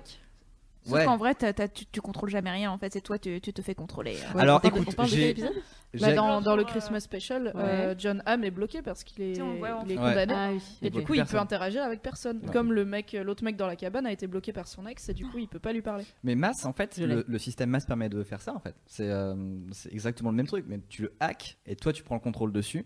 Tu peux vraiment faire des, des trucs assez fous, quoi. T'imagines, tu rentres chez toi et au lieu d'avoir un mur blanc et au lieu de couvrir ton mur d'écran ou je sais pas quoi parce que ça coûte une bête de blinde, bah tu remplaces euh, tous tes murs en mode intelligence virtuelle par euh, Leonardo DiCaprio nu qui, qui danse un Mais petit c'est cha exactement la fin. Il a une maison pourrie. Eh oui, mais et c'est il ça. projette une maison cool dessus, mais ça Mais empêche c'est pas, pas que sa maison elle est Mais c'est pourrie. pas lui qui le contrôle. C'est ça qui est dommage. Mais est-ce que c'est moins grave Alors là, on part dans du métaphysique, mais est-ce que c'est moins grave si c'est toi qui le contrôle Dans le sens où si tu as pu le hacker, ça veut dire qu'on peut te hacker? Ah bah de ouf. Mais en fait, en fait, je pense que c'est toute la question de la technologie et je pense que c'est une constante, un débat constant de cette euh, troisième saison, c'est que avoir une technologie c'est pas mal. euh, Mm. Avoir la maîtrise de ce que tu fais dessus, c'est mieux. C'est un débat qu'on trouve énormément avec Facebook, parce que, encore une fois, Facebook, t'es pas maître de ton profil. Ton profil Twitter, c'est pareil. Internet, tu sais pas comment ça fonctionne. Et quand tu sais comment ça fonctionne, tu peux bidouiller des trucs. Et même si t'es pas complètement maître de ce que tu fais, c'est mieux d'avoir une emprise administratrice sur euh, ce que tu gères. Mettons, tu as une 3DS. Non, je déconne. Mais en vrai, c'est, euh, tu peux vraiment euh, profiter d'un système à son potentiel complet et dépasser son, son bridage qui est institué par des entreprises qui font ça pour des intérêts commerciaux. Bien sûr. Et je pense que c'est clé, quoi. C'est-à-dire que c'est, c'est vraiment une décision qui est centrale. Je pense que oui. sauf que. En vrai, c'est très compliqué de dire est-ce que tu préfères avoir la maîtrise d'un système ou juste qu'on ait la maîtrise pour toi? Est-ce que c'est pas la même chose? Ah, c'est de ouf pas la même chose en vrai. Mais de toute façon, tu dis que là, il est pas en contrôle, mais au final, il voit ce qu'il veut voir. Donc, quelque part, il, c'est, il est en contrôle dans euh, le fantasme, dans l'utopie. Pour le quoi, coup, on sait pas. On sait pas. si c'est euh, donc notamment comme on sait pas si cette fille a existé, Oui. on sait pas s'ils l'ont pioché dans son cerveau, un peu comme dans l'épisode 2, en disant il est il est amoureux de cette fille, on va lui faire euh, rêver d'elle tout- Mm. toutes les nuits. Euh, c'est un programme en fait qui lui do- qui lui télécharge direct dans le cerveau. Donc si ça se trouve, euh, ils voient tous euh, globalement euh, la même maison parfaite. euh, Ah, moi, je les pense mêmes arbres rayonnants, euh, chacun. Tu veux dire qu'il y a quelque chose de, de qui, fait, qui fait un peu peur, un peu dérangeant dans cette idée de réalité virtuelle euh, paradisiaque? Oui, parce que parce qu'il parce que il l'a pas choisi. Enfin, on sait, en tout cas, il a pas lu les petites lignes euh, clairement. Alors que dans San Junipero, elles sont conscientes Et de ce qu'elles font. Le consentement, ça c'est important. C'est toujours important. D'accord. On va avancer au euh, thème qui euh, personnellement me chauffe le plus ce soir et euh, à l'épisode notamment qui m'a le plus euh, parlé dans cette troisième saison. On va parler euh, du, jugement, du jugement populaire avec les upvotes et les downvotes en parlant de l'épisode 1. Donc Nosedive, celui avec euh, la vie parfaite où tout le monde peut s'envoyer des petites étoiles sur son téléphone pour se dire que c'est valide. Mm. Et que plus t'as des petites étoiles, plus t'as des trucs moins chers et, de, et accès à des endroits cool et, à des célébrités. Et ta vie est belle. Elle est rayonnante et tes cafés ont bon goût et tes biscuits ont des petits smileys écrits dessus. Est-ce qu'il y a- y un autre skin pour cette application que le skin youtubeuse beauté Non. Bah, en tout cas, on sait que son frère, lui, il gagne plutôt des étoiles en, en jouant avec ses Ouais. potes, donc euh, c'est peut-être pas, la même. Je suis pas sûre qu'ils aient la même timeline, Non, clairement. Et euh, donc ça c'est la partie upvotes et la partie downvotes avec l'épisode 6, Hated in the Nation, qui est euh, donc l'épisode qui dure plus longtemps, une heure et demie. C'est cette enquête policière sur des hashtags qui tuent des gens.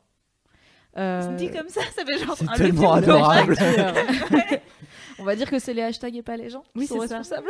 on, va dire, on va dire que c'est la faute de la technologie et pas de la façon dont se comportent les gens en masse. Voilà. Mm. Je pense que c'est exactement ce que Charlie Brooker veut nous dire. Il n'est Mm. pas très technologie. hashtag, hashtag alerte sarcasme. Donc pour commencer sur l'épisode 1, on a un épisode dans lequel euh, ta cote de popularité est visible par tous, elle est modifiable dans le sens où tu peux quand même euh, agir dessus et voir les résultats en temps réel, et elle régit complètement ta place dans la société, elle régit ton boulot. Enfin après ça dépend parce que peut-être qu'il y a des gens qui sont genre euh, mécaniciens et ils s'en foutent quoi de leur code de popularité, mais en tout cas ça régit tes relations sociales, l'accès que tu as à certains services, à certains outils, c'est une euh, monnaie pas d'échange puisque tu peux pas en récupérer, mais en tout cas, euh, ça.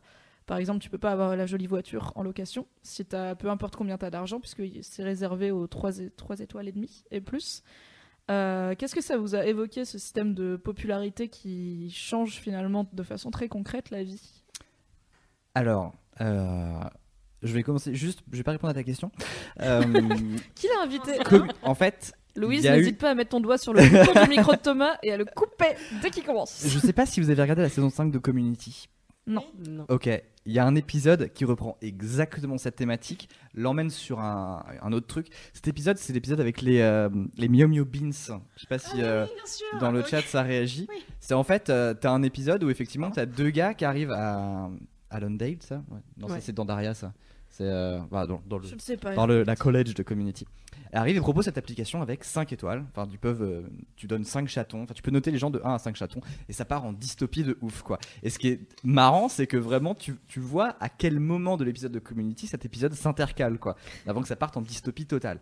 Et euh, c'est top, c'est vraiment. Enfin, les deux trucs se complètent alors que c'était pas du tout prévu. Charlie Brooker n'a même pas vu l'épisode de community en question. Et, et c'est malin.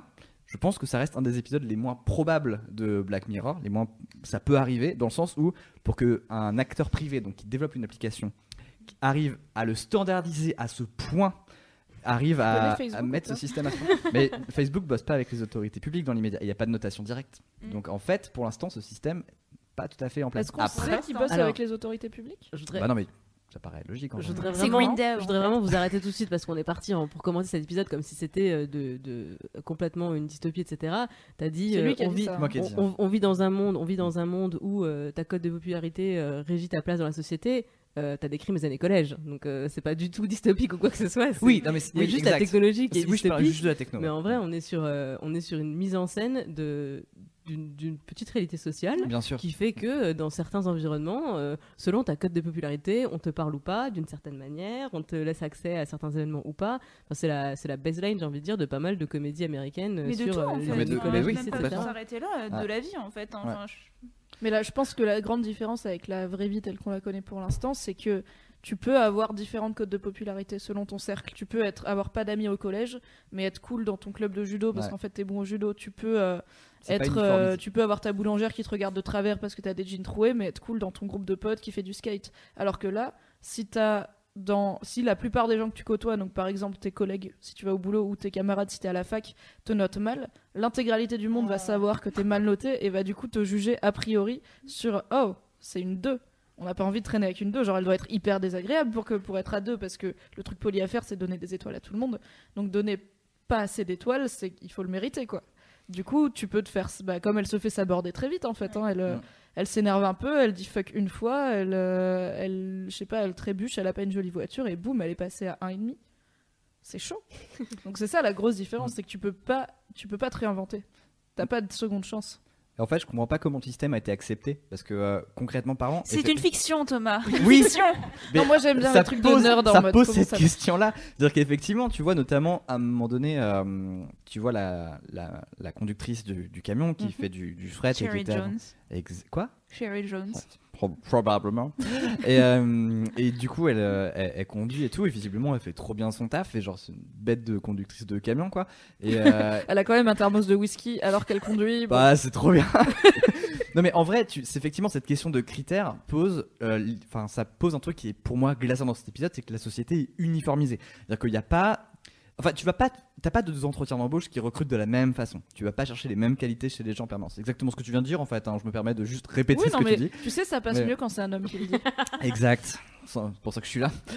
Euh, le mec. Et donc voilà, du coup, c'est ça qui est vraiment glaçant. Parce qu'en vrai, tu dis, mais ça a genre pas de sens. Ça, genre, c'est pas possible, tu vois. Genre, la meuf, elle va. Enfin, la, la- la meuf va tomber à une étoile.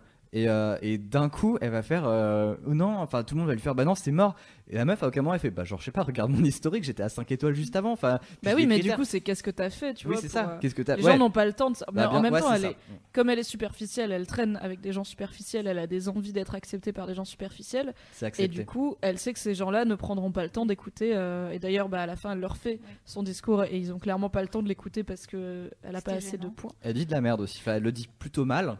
En plus, Elle n'a euh, pas fait le teint aussi. Ouais, J'ai elle a remarqué pas en termes de, en termes de make-up, c'est pas hyper uniforme. Mais en plus, tu disais qu'effectivement, son ref, il est, euh, il est noté aussi sur le jeu. Mais en fait, c'est pas les mêmes notations, c'est pas les mêmes notes, c'est pas les mêmes évaluations. Donc tu dis, bah en vrai, euh, ça, ça veut rien dire. On a, on a tous tombé Alors, sur elle des dit pas qu'il est noté sur le jeu, genre sur ses capacités à jouer. Elle dit, toi, ça va, toi aussi, t'as des points. C'est juste que c'est tes potes gamers qui te les donnent. Oui, bah alors voilà. que moi, c'est l'employé du café. C'est ça. Mais du coup, en parce fait, qu'en même temps, son frère, il, sort- enfin, il a pas l'air de beaucoup sortir de chez lui. hein. Ouais, mais euh, Je pense veut- qu'il vit dans une réalité virtuelle. Mais de toute façon, dans toutes les utopies, euh, l'analogie c'est on te donne une drogue pour que tu sois uniformisé. Bah là, la drogue c'est tout simplement les étoiles. Donc euh, je vois pas le problème à ce que le monde soit uniformisé en fait. Moi, sociologiquement, ça me pose plusieurs Bah, problèmes. mais- Pour, pour moi, cet épisode, c'est une excellente métaphore de la discrimination dans la société. C'est-à-dire qu'au lieu de juger les gens sur la base d'une note, nous, on les, on les juge au faciès, tout Ouais. simplement. hein, la couleur de peau, euh, la morphologie, euh, un homme ou une femme, etc. etc.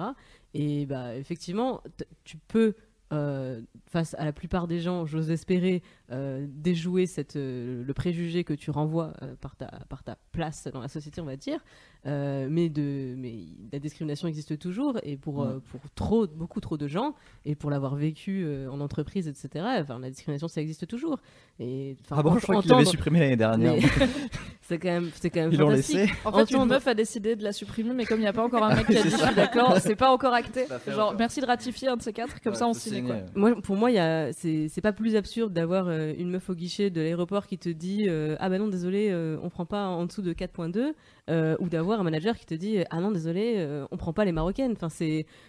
On est sur un niveau de, violence et, d'absurdité pour moi qui est, qui est équivalent. hein. Ouais, mais le truc qui est ouf, c'est que tu peux être, enfin potentiellement dans le jeu, comme euh, la société est faite de plusieurs communautés, tu peux être, euh, tu peux être trop bien noté en étant, euh, bah, en fait, on, vire carrément à l'utopie. Ça veut dire que concrètement parlant, tu peux être genre effectivement genre marocaine, avoir des origines d'ailleurs et tout, genre tu peux venir du Moyen-Orient, tu peux être genre limite migrant, réfugié en France, et en fait, bah comme dans ta communauté, t'es t'es trop BG, genre t'es la tête de ta communauté, genre t'es, tu vois, le top du game de ta communauté à toi, tu peux avoir genre 5 étoiles, et d'un coup, bah bim, ah non, enfin, ah ouais, vous êtes migrant, bah je m'en fous, vous avez 5 étoiles, vous rentrez, hein. on a un hôtel pour vous, ça s'appelle le Ritz, c'est trop bien, et du coup, t'es là, bah trop bien en fait, cette application, elle a genre supprimé le racisme, elle a genre supprimé les discriminations, elle a supprimé Oui, le mais non, parce que ta bien. communauté de réfugiés va bien te noter parce que t'es un mec sympa.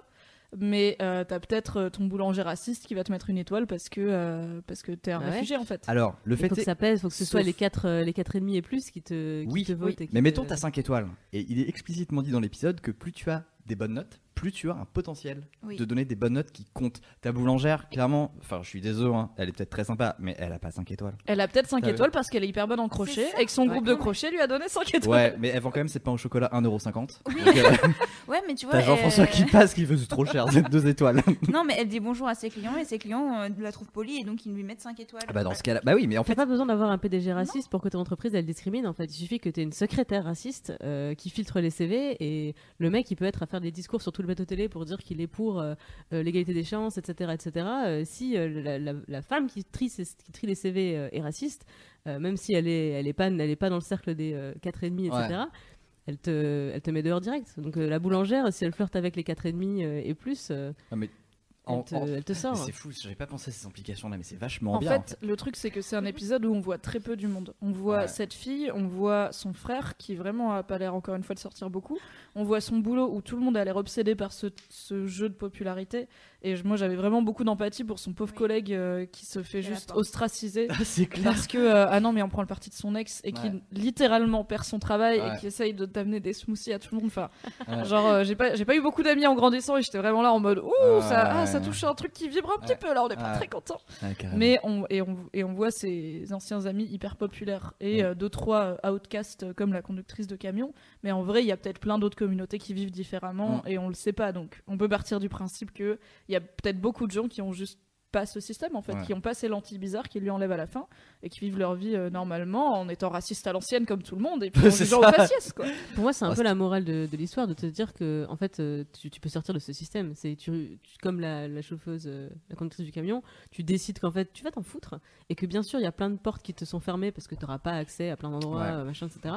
Mais en vrai, euh, l'air est plus respirable dehors, quoi. C'est Et on a d'ailleurs, c'est en fait, c'est bizarrement.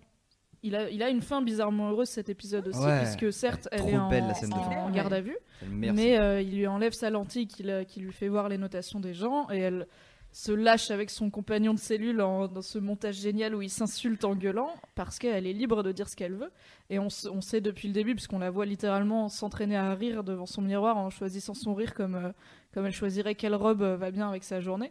Et là, elle peut. euh, Moi, j'aime bien sa personnalité. J'aime bien quand elle commence à, péter des câbles et à dire des gros mots et à insulter les gens et à escalader le, mur euh, renforcé pour aller au mariage. euh. Je pensais qu'elle allait plus gueuler sur sa meilleure amie à la fin, plus lui dire euh, ses quatre vérités. Et en fait, elle a plutôt fait son discours qu'elle avait prévu, mais en étant complètement pétée à, tous les niveaux.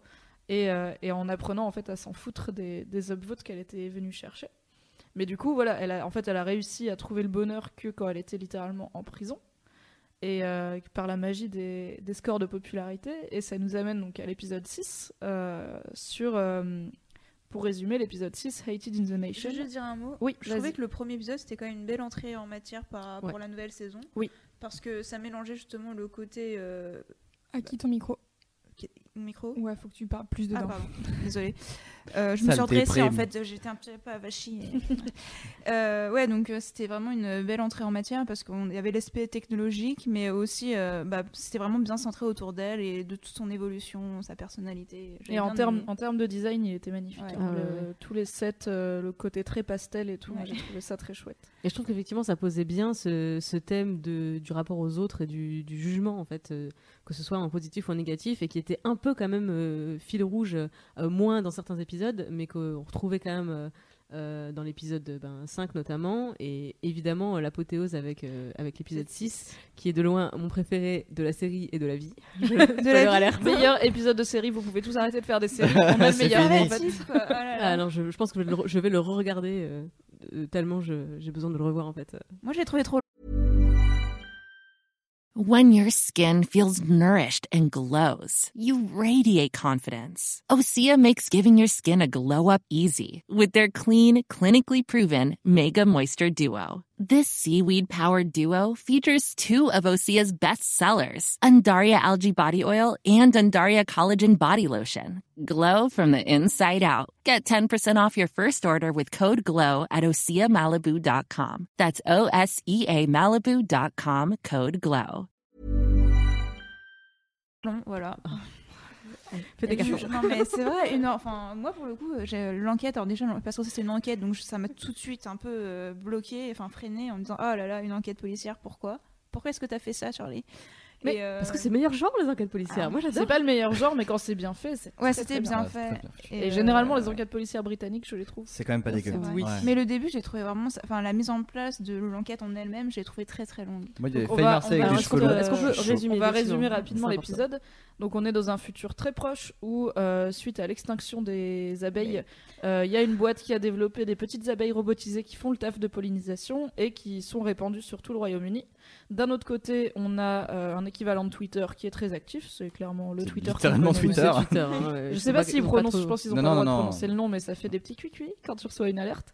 Et euh, on a une journée, on commence avec une journaliste qui est euh, décriée par tout le pays parce que, en gros, l'histoire c'est que le premier ministre euh, veut baisser les allocations aux personnes handicapées et t'as une femme en fauteuil roulant qui, pour protester, s'est immolée par le feu devant une école. Cette journaliste a fait un papier pour dire cette femme n'est pas une héroïne, elle s'est brûlée vivante devant des enfants qui vont être traumatisés à vie. Ne venez pas me dire qu'elle a servi la cause. Du coup, cette journaliste est euh, la cible d'une véritable campagne de harcèlement menée notamment sur Twitter avec un hashtag qui commence à circuler Death2, donc mort à, avec son nom et sa photo ensuite. Et qu'est-ce qui croit qu'on va se passer? Elle meurt, elle est retrouvée morte chez elle et son mari explique que euh, il l'a vue euh, se, se saisir le crâne comme si euh, elle avait très mal. Il a essayé de, de- de l'aider, elle l'a poignardé pour l'éloigner et elle s'est tranché la gorge elle-même. Donc t'es là en mode ok.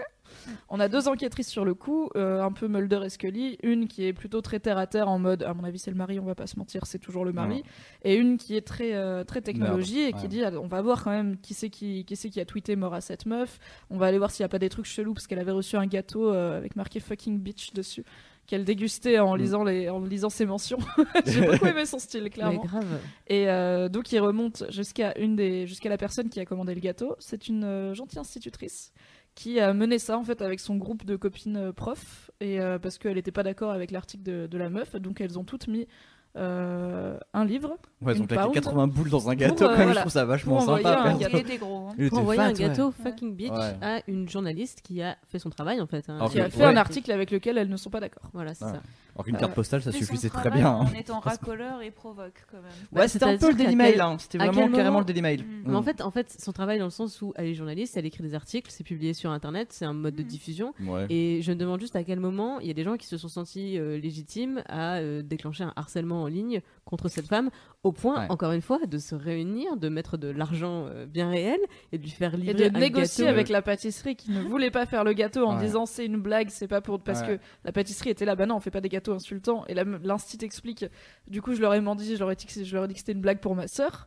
Et t'es là en mode waouh. Loin quand même. On va coup, faire, on fera tout un point sur le personnage de l'instit parce Oui. que pour moi c'est un des personnages les plus intéressants de, de cette série. Mais du coup pour avancer dans le déroulé de l'épisode puisqu'on est loin de la fin, il y a d'autres victimes qui sont elles aussi touchées par ce hashtag et qui euh, meurent. On comprend qu'elles meurent parce que les abeilles robotisées euh, rentrent dans leur oreille et explosent dans, leur, cerveau. Dans leur nez, je crois, non, plutôt. Oreille d'abord, Ouais, après d'abord, le nez tout. Tous les orifices en fait. Ouais.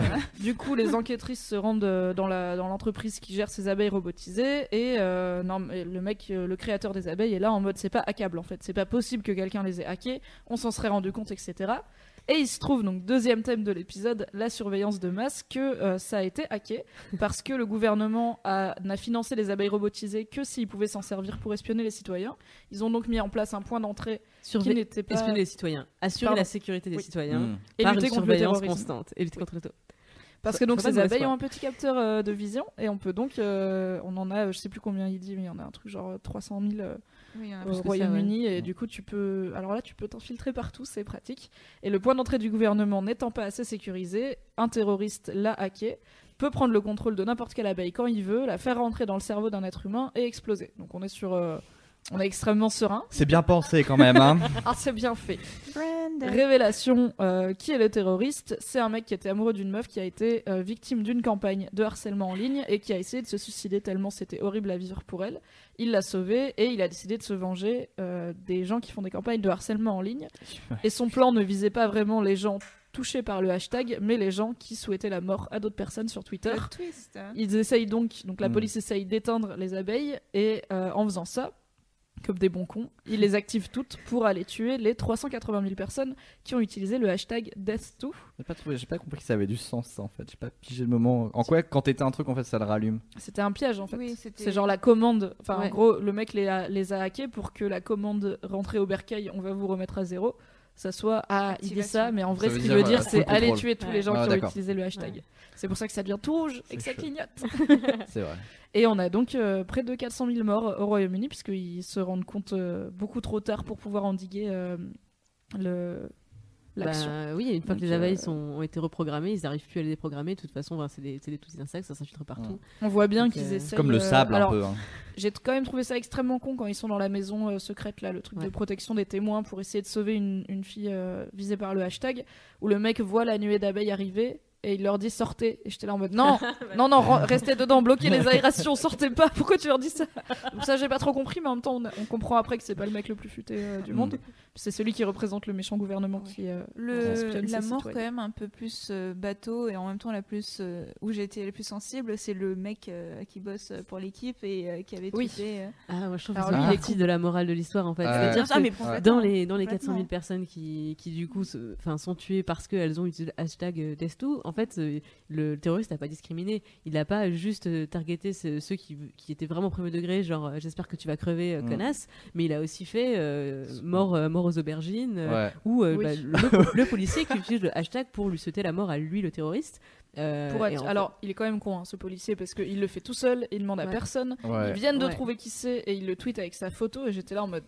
Déjà de base, Mais moi je l'aurais viré. Le Moi je pensais qu'il il balançait en fait. Moi je pensais que c'est une façon de l'avertir le gars, genre en mode des tout machin. Mais tu l'avertis pas le terroriste quand t'es à 10 mètres de, cho- Ouais. de le choper Mais je pensais que c'était un complice sa- ou un agent double. Ah, Euh, Oula, t'avais trop loin. Enfin, c'est. Marie qui pensait ça. Moi j'étais perso, je veux voir. Tu te dédouanes d'un coup Moi, en je, mode. moi, je voyais justement dans ce. En fait, il y a deux personnages qui, m'ont marqué dans cette histoire c'est le- l'institutrice et ce, mec-là, ce détective, euh, parce que justement, il incarne euh, la, rationalité. Lui, il a toutes les infos en fait. Il a le, le suivi de l'enquête. Donc, enfin, moi, je comprends les gens qui peuvent rager sur leur téléphone en mode c'est trop injuste ce qui se passe euh, et euh, moi, je vais y aller de mon, de mon tweet aussi. Mais ce mec-là, il il a aucune excuse en fait parce qu'il sait, il sait que justice va être faite, va être rendue. Effectivement, quand ils tweetent, ils sont à, à quelques, euh, quelques minutes, quelques moments d'arrêter le gars. Donc, t'as Oui, il quelle est quelle est la justification timing, pour ton geste. Sinon, le côté vraiment cathartique, Ouais. euh, bassement humain de euh, moi aussi je vais te mettre un taquet Mm. avec. euh, Oh, mais attends, on sait, hashtag. tous, on sait tous autour de cette table qu'on aurait vraiment fait. Alors, moi j'en connais un qui aurait fait genre Death 2, euh, je sais pas, JoJo's Bizarre Adventure ou un truc comme ça. Euh, moi j'aurais fait Death 2, les gens qui aiment pas le fromage de chèvre. Enfin, on aurait Alors tous balancé vrai, un non. truc quoi. Si tu regardes. euh, Alors, toi, t'es comme ça. Ouais. T'es du genre à rebondir sur les hashtags populaires, même si c'est pas. Enfin, T'imagines tous les CM, genre le CM d'innocent, il aurait fait Death tous les gens qui mangent des fruits non mixés. Alors, non, mais C'est ce qu'on n'a pas dit, c'est que en fait. très rapidement, le, le public est informé du fait que le hashtag marche ah oui, vraiment. ouais. Donc, euh, faut arrêter d'être con aussi au bout d'un moment. Ils sont pas là en mode c'est un hashtag qui tourne, euh, Death to euh, la soupe aux courgettes, j'aime pas la soupe aux courgettes. On leur dit ça va vraiment tuer des gens. Et il y a tout un débat. Du coup, il y a des gens qui disent bah en fait, à partir du moment où il y a un tweet, il y a donc forcément une victime, puisque c'est la, la personne qui a le plus de tweets qui va mourir. Donc autant faire en sorte que ça compte Ouais. et autant dire Death to quelqu'un qui pue vraiment la merde comme ça, bah, au pire il mourra, mais c'est pas grave, il l'a- il l'aura mérité. Il y a le, premier, bah, le fameux Premier ministre qui est, en, qui est en première ligne et qui essaye de, de faire leaker des documents pour que le public se mette à détester euh, un lord euh, qui est déjà pas bien placé pour qu'il passe premier. Enfin, on est dans une logique de, de, de- d'exécution qui est quand même euh, de, de chaise musicale d'exécution, mais le public sait que le hashtag marche. Donc quand tu le sais pas et que tu tweets euh, Death to euh, la soupe de courgette, c'est pas grave. Quand tu le sais et que tu fais quand même des blagues, je dis pas que tu mérites de mourir parce que personne ne mérite de mourir. Mais bah t'es con hein. C'est ça. Faut hein. En fait, c'est tout un épisode sur les effets de meute Mhm. et je pense que. Alors moi, j'ai pris conscience en fait de, de par mon travail euh, de- du pouvoir des effets de, de meute, mais c'est vrai qu'au départ, euh, quand je m'inscris sur Twitter et que j'ai 30 followers, euh, j'aurais sans doute été la première aussi à faire des vannes sur un sur un hashtag qui tourne, avant de me rendre compte que ben plus t'as plus t'as d'audience, plus t'as d'influence et plus t'as une responsabilité dans le dans ce que t'envoies. Donc tu me dis ouais les CM auraient fait des blagues. En fait, j'espère bien qu'aujourd'hui les CM ont conscience de ça, ont conscience que quand un hashtag raciste se retrouve se retrouve entêté ou des trucs comme ça, c'est- la bonne idée c'est tout sauf de faire des blagues dessus. C'est même de, de le décrier, c'est-à-dire que la plupart des hashtags racistes qui arrivent, c'est quasiment que des gens maintenant qui font euh, Euh, c'est quoi ce hashtag de merde Enfin, c'est Oui. Mais du coup, tu Ça pars. Enfin, Bah tu oui. donnes de la. C'est le paradoxe de la chose. Parce que donc si jamais il y en a qui sont pas très Twitter ici, quand on tweet avec un hashtag euh, par exemple euh, t'es une pute si, euh, peu importe qu'on fasse le tweet au premier degré ou qu'on fasse un tweet qui dit il est vraiment débile ce hashtag t'es une pute si, ça, le, ça compte quand même, ça compte pareil, ça le fait monter, ça le montre à tes followers qu'il avait peut-être pas vu parce que par exemple moi je vais jamais voir les trending topics à part pour le boulot, mais quand je suis sur mon Twitter perso j'y vais pas donc en fait euh, moi je les aurais pas vus les hashtags débilos hein, si on me les avait pas foutus sous le nez en disant regarde les gens continuent à être cons. Oui, je sais, tous les jours, vraiment. Donc euh, la meilleure idée pour qu'un hashtag n'existe pas, c'est encore de ne pas l'alimenter. Et du coup, oui, Clémence, toi, tu... Euh, en fait, l'épisode, il m'a, il m'a touché. Enfin, dès le début, euh, je, je, je suis rentrée dedans, mais en plein dedans, parce que c'est. Parce que t'adores les abeilles. C'est encore une fois une histoire vraie. J'ai trop pensé. Alors, ça vient tard dans l'épisode des abeilles quand même. hein, c'est pas. Mais non, le premier truc. on les voit dès le On les voit début, dès le mais, début. euh, on les voit dans les news, en fait. Oui, Ah je ne les ai pas calculés. En T'es vrai, pas très maline. Hein. Je sais pas ce qu'elle écrit. Moi, j'ai vu des insectes trop beaux par milliers, j'ai fait Ah Elle t'a pas envoyé un message genre oh, putain il y a un gâteau des abeilles c'est quoi cet épisode c'est super prévisible on moi, s'emmerde reconnu directement l'histoire de maintenant la journaliste dont j'ai oublié le nom, mais c'était donc Joe quelque chose. Ouais, on va dire Joe parce que c'est son, c'était le prénom. Euh, donc Joe euh, monte dans un avion euh, au départ euh, pour euh, pour l'Afrique du Sud et donc elle a 8 ou 12, Ah non. heures de vol. Ok, Ah, non, non, non, Joe, c'est l'héroïne tu, de l'épisode. ouais, tu parles de celle ok. qui a fait la blague sur le sida, ouais. C'est ça. Donc j'ai oublié son, son nom, mais disons Joe, c'est pas grave. pas. Et en fait, euh, notre ami notre ami Joe rentre dans l'avion et euh, elle tweet une blague en, en embarquant et en fait ça. Une blague qui était littéralement Est-ce que je vais attraper le sida en allant en Afrique? Ah non, je déconne, je suis blanche. C'est ça. Ce qui en fait, la- ouais. c'est un truc qui avait un vrai sens hein, pour le coup. C'est ça, ouais. c'est qu'il y avait un côté. euh, ouais, alors premier degré, c'est c'est horrible, mais en vrai, elle l'a pas tuté au premier degré parce que c'était quelqu'un qui savait ce qu'elle disait, machin, etc. Mais bon, peu importe. En 140, en 140 caractères, euh, pas de place pour la nuance. Et bref, quand elle euh, descend de l'avion, elle a une campagne de harcèlement contre elle, plus de job, euh, ses proches euh, qui sont en mode genre euh, on recule très très loin. Et en fait, euh, Donc ça, c'est une histoire vraie hein, C'est que Clémence est en train de vous ouais. raconter. On- je pense qu'on a un article dessus. euh, on a dû relayer parce que. Il y a eu, il y a eu euh, des années après, ça, ça date d'il y a, il y a Ouais. plusieurs années, 2012 je pense euh, au moins. Et, et c'est vrai qu'il y a eu une journaliste qui s'est intéressée à tous ces gens qui avaient été euh, public shamés, comme on dit, euh, sur les réseaux sociaux. Et en vrai, quand je vois l'épisode de Black Mirror, euh, je vois en plus cette journaliste qui, qui a à peu près le, enfin, un physique similaire, ou en tout cas comme, comme je l'imaginais de sa, profil, de sa photo de profil. euh, de mes souvenirs, en tout cas, j'ai directement fait le lien en me disant Ah, c'est exactement ça. Et tu as raconté l'histoire de l'article qu'elle a écrit et qui lui vaut ce harcèlement euh, dans l'épisode. En vrai, moi, j'avais pas fait pause sur l'écran, donc je savais même Oui. pas. Moi, j'ai, oui, parce que c'est pas dit en fait. Moi, j'ai fait, euh, on voit l'article, euh, son Ouais. article Ouais. passé. Moi, j'ai fait pause parce que j'étais curieuse de savoir. euh, Moi, j'ai même pas eu besoin de savoir, en fait, parce que fondamentalement, je m'en fous. Cette femme aurait, cette journaliste aurait pu écrire un article extrêmement euh, raciste et euh, quelque part euh, mériter qu'on lui rentre dedans pour dire euh, ton article, ça va pas du tout. Oui, Mais elle aurait à- pu faire une Eric Zemmour, quoi. Ben, totalement, en fait. Mais à aucun moment, pour, de mon point de vue, ça justifie d'aller la harceler, de la menacer de mort, etc. etc. Euh, et donc, pourquoi je dis que ça résonne euh, personnellement euh, avec moi C'est parce que euh, dans mon jeune temps, euh, 2000 octobre 2013, pour mettre, le, pour mettre une date dessus, j'ai écrit un article sur une vidéo qui m'avait euh, qui m'avait chamboulé et qui était une vidéo de Guillaume Play, comment embrasser une Mm. inconnue en, en trois questions.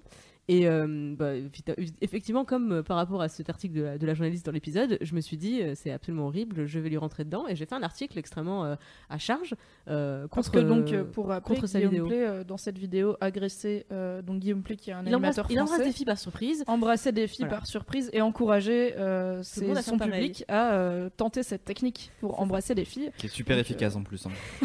Tu as Mais pratiqué un qui, peu qui- qui est efficace parce qu'en fait, euh, embrasser par surprise, c'est une agression sexuelle. Donc euh, forcément, Ça, ça, ça peut jouer ça un peu, ouais.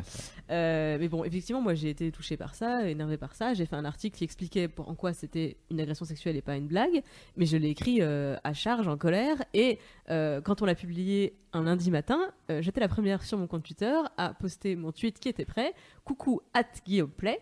Je crois que tu confonds harcèlement et séduction. Cordialement, un tweet extrêmement poli, mais je vais être totalement honnête. euh, évidemment que je l'ai écrit en pensant. Va bien niquer ta mère, connard! En général, quand tu écris cordialement dans un tweet, ça, Mm. ça sent. C'est ça! sent Cordialement, ça veut vraiment dire Ça- va t'asseoir sur un cactus. Ouais. Et je voulais ça en fait. Ouais. Au début, je voulais, je voulais que euh, les gens voient, cordialement, premier degré. que les gens voient, que les gens partagent ma colère, qu'ils partagent mon indignation et qu'on soit plusieurs à aller lui dire en fait t'as fait de la merde. Et donc j'ai ouvert une colonne Twitter dans ces mentions, prête à sortir le popcorn. Et en vrai, au bout d'une heure, j'étais mal. Au bout de deux heures, j'étais écœurée. Et à la fin de la journée, je me suis dit qu'est-ce que j'ai fait? J'ai armé les villageois avec des fourches et des torches. Et je, je me suis demandé, mais qu'est-ce que j'ai accompli en faisant ça? Sinon à déchaîner euh, ouais, de, la, de la colère populaire. Mm. Et en vrai, j'ai rien fait progresser. Mon point de vue n'est pas passé. Le mec, il a jamais enlevé sa vidéo, il s'est jamais excusé, il a, il a jamais compris. Enfin, je, enfin, je vais jamais parler d'ailleurs. Guillaume Play, Casdali, si tu nous écoutes, vraiment désolé d'avoir déclenché un harcèlement euh, en ligne contre Je crois toi, qu'il s'en est remis. hein. pas- c'était pas mon intention, mais en fait, ça s'est reproduit euh, euh, à chaque fois que je faisais un article. Euh, ça m'est arrivé avec Rémi Gaillard aussi, et pour le coup, j'avais appris la leçon et je voulais plus faire un article à charge en disant euh, j'aime pas ta vidéo, parce qu'en vrai, c'est juste mon avis et il a le droit de faire ce qu'il veut tant qu'il agresse personne. Et, euh, et c'était sur la vidéo doc de Rémi Gaillard où dedans il y a 5 secondes dans lesquelles ben, il fait une, une caméra cachée encore une fois Ouais. et c'est de nouveau une agression sexuelle. Euh, mais en vrai, euh, enfin, qui je suis en fait, je suis pas, je suis pas procureur de la République. Si j'étais procureur de la République euh, de, de la zone où ça s'est passé, j'aurais sans doute ouvert une information judiciaire. Corrigez-moi Elle si parle je me bien. trompe. Euh, mais en vrai, moi, je suis juste euh, une personne derrière son ordinateur qui n'a pas émis une vidéo et qui voit un problème. Donc, j'ai fait un article pour expliquer le problème que j'ai vu, et expliquer pourquoi. Enfin, j'aimerais bien qu'on fasse pas ce genre de, de blagues dans des vidéos humoristiques. Mais Et pour expliquer mais surtout pas que le vrai problème, c'est que plein de gens ne voyaient pas le problème en fait. C'est que sociétalement, on, est, on nous éduque tellement pas au consentement que on voit un mec qui mime une levrette sur une fille euh, pendant 5 secondes d'une caméra cachée. Il y a vraiment littéralement des centaines de milliers de personnes qui ont vu cette vidéo et qui n'ont pas Mm. vu que c'était une agression sexuelle. Et ça, c'est un problème qu'on a en tant que société. C'est pas Rémi Gaillard le problème. C'est ça. Donc j'ai fait un article pour expliquer ça en fait. Et il était publié et 48 heures plus tard, euh, j'avais Rémi Gaillard au téléphone qui me demandait euh, si je pouvais arrêter de, lui envoyer euh, enfin tous les gens de Twitter et de Facebook etc pour l'insulter parce que en vrai il a il a pas c'est pas un méchant euh, Mm.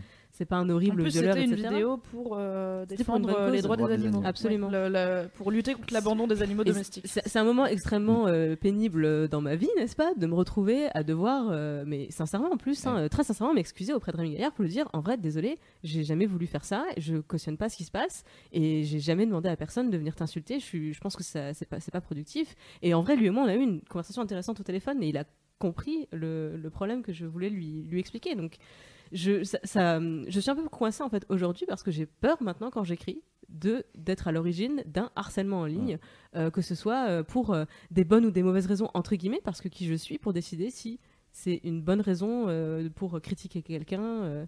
Je, je vois plus les camps en fait. Et dans, ce, dans, dans- dans cet épisode, c'est ce que j'ai trouvé fort, c'est que justement, il n'y a pas les bons et les mauvais. euh, Il n'y a pas d'un côté les harceleurs et de l'autre côté euh, les euh, gens qui défendent la liberté, euh, qui ont une colère légitime ou pas, etc. Il y a juste, Les il abeilles y a et les juste autres. la meute en fait. Mais sur la question, de toute façon, on fournit des armes, et euh, Mm. est-ce que euh, tu l'utilises en bien ou en mal, ou est-ce que tu l'utilises tout court, quoi Tu la mets en déco dans ta chambre. Ouais. Là, Euh, le truc, c'est que je pense qu'il y a un bon moment avant que le- les gens ne se rendent compte qu'on les a armés, en fait. Les gens pensent que c'est un ça. tweet. C'est pas intéressant, c'est pas important, ça fait pas de mal, c'est un tweet. Ils se rendent pas compte qu'un tweet fois euh, des centaines de milliers de personnes, si ça fait du mal, et ils se rendent pas compte de la de la rapidité de la chose quand tu vois la, la journaliste devant son ordi au début enfin sa timeline c'est flou limite tellement ça, ça, Mm. ça défile vite donc ils se rendent même pas compte qu'ils sont armés en fait tu leur files un truc tu leur, tu leur dis vas-y joue avec et au bout d'un moment ils tirent et tu fais ah oui c'était un flingue depuis le début en fait Moi, il y a un truc qui m'a. Enfin, tu parlais par exemple de, de personnes. Enfin, il y a une dimension qui est euh, politique et morale en fait dans les personnes et dans les causes que tu cites.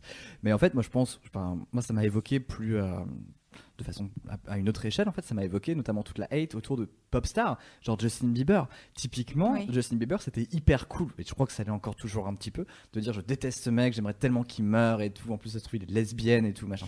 Plein de blagues d'un extrêmement bon goût, et tu dis, en, fait, tu piges pas trop où est le problème. Enfin, tu en réfléchissant, tu comprends pas trop le délire. C'est juste que c'est un effet de masse qui vient de nulle part, juste parce que c'est cool de dire que t'aimes pas Justin Bieber. Et le truc, c'est qu'on a le résultat observable. Le mec est en train de péter un plomb, quoi. Je sais pas si vous avez vu récemment, il a pété. Enfin, il fait une tournée au Royaume-Uni et il pète des câbles sur scène, un concert sur deux, quoi. Genre, il a insulté ses fans en mode, euh, vous m'énervez, si vous continuez à hurler, je me casse et tout.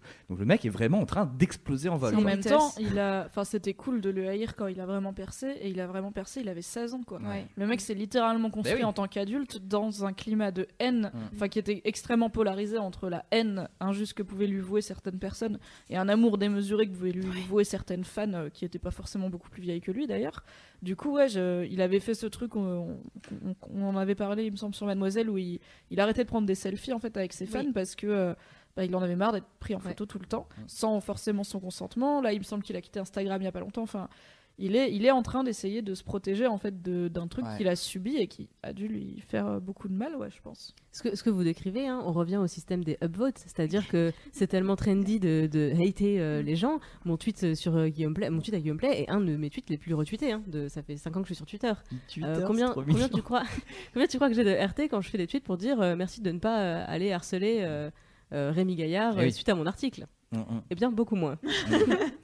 Mais moi, il y a un truc que j'ai bien aimé dans cet épisode, c'est que euh, la, la policière, genre la, la nerd, euh, bah, ça fait du bien de voir qu'elle a un peu mûri depuis la fois où elle a tabassé Arya pendant genre toute une- pendant deux saisons et demie. Je me dis, ça va, elle s'est remise de ses vacances en Croatie, c'est cool. Puis technologiquement, elle a évolué par Elle rapport au bâton, ouais. tout ça. Ouais, elle a- Moi, Faye Marseille avec les cheveux longs, c'est tellement oui quoi. C'est. euh, je l'ai pas. En fait, j'ai mis est en train de longtemps à la des... reconnaître. Voilà, on est en train de parler des acteurs là parce Ouais. que sinon. euh, T'as je- l'écossaise qui a un Ouais. bel accent écossais où tu fais j'adore parle parle vas-y parle-moi parle-moi encore s'il te plaît ça sent le haggis c'est cool reste continue à Ça parler sent le Et haggis. t'as Faye Marseille qui, euh, qui dit des trucs genre celle qui fait des trucs de, de nerd, genre celle qui comprend Twitter, et donc ce qui agace l'écossaise, mais encore une fois une écossaise qui n'est pas agacée, enfin quelqu'un d'Écosse qui n'est pas agacé n'est pas complètement écossais. Et, euh, et, et du coup, euh, donc c'est Faye Marseille, celle qui, et donc elle joue dans Game of Thrones, c'est la meuf qui persécute Arya, et elle joue dans l'épisode Doctor ou Last Christmas avec les extraterrestres. J'en peux plus de toi, Et Erquette. elle a failli être le, elle, a- elle aurait Non. dû peut-être remplacer Clara pour la saison 9. Non. C'était une rumeur qui a circulé pendant Si longtemps. tu mais parles pense encore que de Game Doctor of Who, Thrones. je a- te jure. Sinon, euh, on parle de Black Mirror ou pas? Waouh 3 secondes Non, en vrai. C'est euh, 3 de trop, mon gars. Voire 4. Non, mais c'est pour dire qu'elle est partout et que c'est une actrice qui est très Et on a cool. déjà établi que tous les acteurs britanniques sont dans tous les trucs Oui, mais. Faye Marcel, on peut lui faire un big up. Elle est méga cool. Elle Non mais cool attendez, dans euh, je veux faire un big up aussi euh, pour dans l'épisode 1 justement le frère euh, de l'héroïne là, James Norton. Oui. euh, C'est il joue aussi. Alors il joue dans plein de séries britanniques aussi. Il a joué dans War and. Peace, dans Manchester, Happy Valley, euh, dans plein de trucs. Voilà. Ok. Tu Pour se regarder. recentrer Oui. sur l'épisode J'ai fini, moi j'ai dit Faye la Marcel saison Blanc, ça 3 fait de. Black Mirror, qui a certes un excellent casting. Donc, je voulais parler du personnage de l'institutrice qui qu'on voit parce que c'est elle qui a signé, euh, qui a payé le, le gâteau à c'est- 80 toi, c'est livres. celui qui t'a le dit plus fucking marqué. bitch. Moi, c'est celui qui m'a le plus parlé. Euh, un peu avec le personnage de l'enquêtrice principale, donc celle qui est pas du tout Twitter et qui vraiment, euh, elle- à un moment, elle parle. Donc, quand elle est persuadée que c'est le mari de la journaliste qui l'a tué, elle dit euh, la haine sur Internet, c'est pas, c'est pas de la vraie haine. C'est les gens ils tweetent un truc, ils oublient. La haine dans un mariage, c'est de la vraie haine, c'est de la vraie colère qui grandit, qui se nourrit, qui est palpable, qui te prend aux tripes, parce qu'elle est divorcée elle-même, donc elle, euh, parole de concernée, n'est-ce pas? Alors que comme elle connaît pas du tout Internet, elle pense que la haine sur Internet, c'est, c'est volatile, c'est Oh, les Tu gens ils ont fermes. rien, ils ils s'ennuient en fait, donc ils font un tweet. Mais justement, l'onglet et Elle ça a pas tort. Elle a pas tort dans un sens parce Elle que a pas tort dans un sens parce que effectivement les personnes qui envoient les tweets haineux ne sont pas forcément dans une situation où ils ont vraiment la haine ou vraiment la rage. Ils peuvent être en train de faire caca tranquillou et se dire ah c'est cool de hater machin en ce Mm. moment, bah, je vais faire un tweet dessus, j'aurai des RT n'est-ce pas? Oui. et, euh, et je ferme l'onglet. C'est juste que quand t'es la personne en face, c'est beaucoup. Enfin fermer l'onglet ça n'arrête pas le flux euh, et, euh, et c'est pas forcément aussi facile à fermer. Donc elle a raison dans le fait que quand tu envoies ce, ce petit bout de haine, tu te rends pas forcément compte des conséquences, et c'est ce que je voulais dire par le côté, tu sais pas forcément qu'on t'a mis une, une arme entre les mains, mais elle a tort sur le côté, c'est pas de la vraie, euh, enfin il n'y a pas de vraies conséquences. On en arrive donc à ce personnage de l'instit, qui est vraiment qui, enfin c'est pas c'est pas anodin qu'elle soit instit quoi, c'est une c'est un job euh, d'une personne qui a de la patience, qui est habituée à gérer des groupes euh, conséquents. On voit qu'elle travaille avec des enfants très jeunes, donc ça part dans tous les sens. Il faut pouvoir les gérer, il faut pouvoir les cadrer, il faut avoir beaucoup de self-control.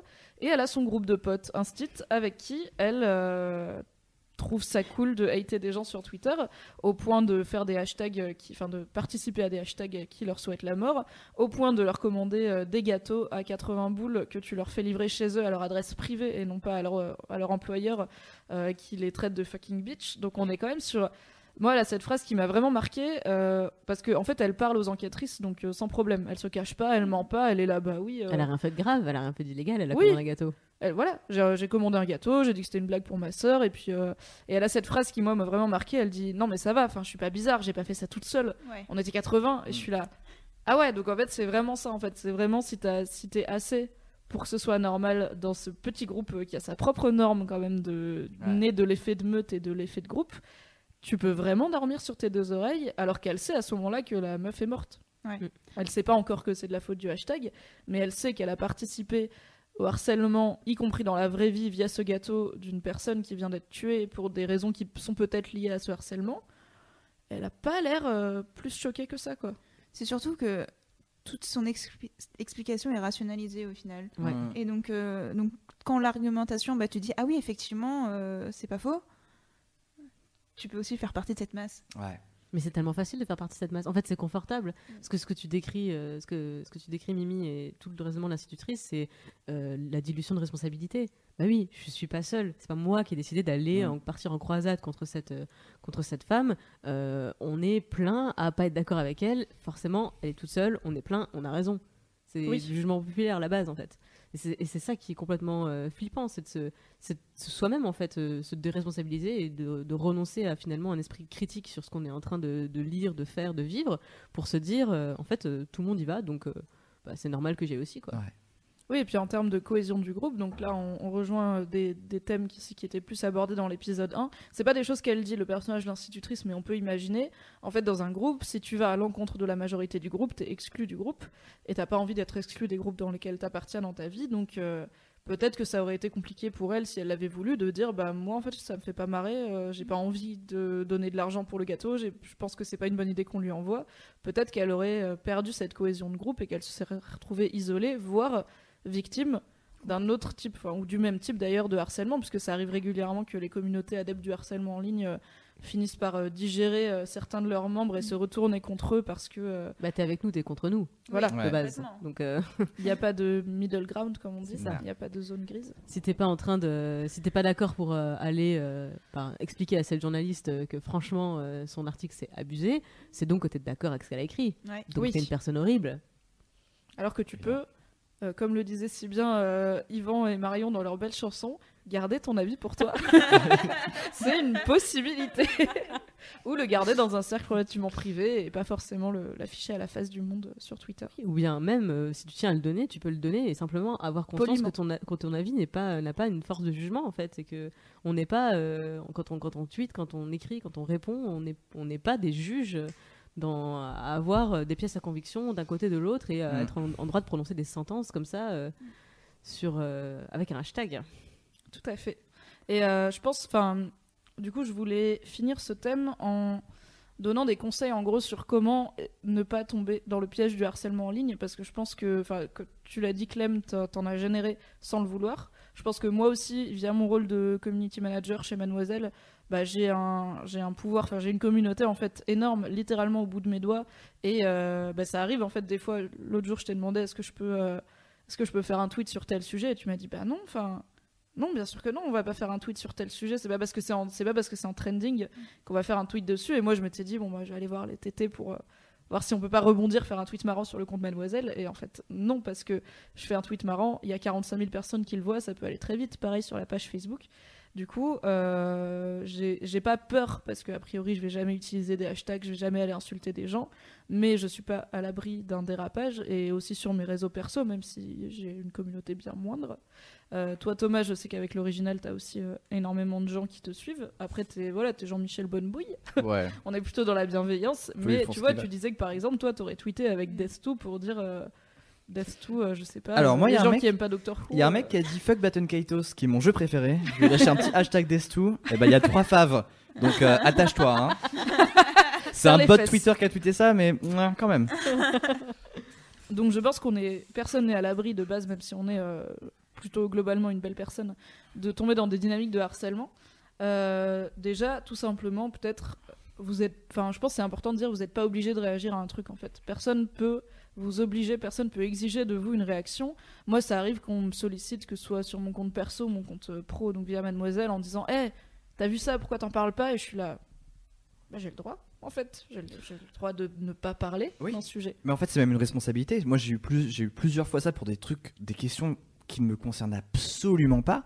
Et, euh, et vraiment, j'ai des gens qui sont venus me voir de façon assez violente en me disant Pourquoi t'en parles pas? Bah, Déjà, déjà je, je connais pas. Ensuite, bon. Toi non plus. c'est ça. et, euh, et ça ferait qu'ajouter du bruit en fait. Et ça c'est vraiment chiant. Et euh, c'est cette société du bruit en fait, cet internet du bruit où, euh, où- enfin qui joue un game en fait, qui sont les games d'Eric Zemmour, de Nadine Morano, etc. Où en fait t'es là, faut vraiment avoir la parole plus haute que tout le monde et tout. Et au bout d'un moment en fait t'as juste envie de rage quit Twitter de ouf. et c'est, enfin Twitter mais pas que en fait. On parle de Twitter parce que c'est le, c'est celui qui se cristallise le plus ce truc là. Mm.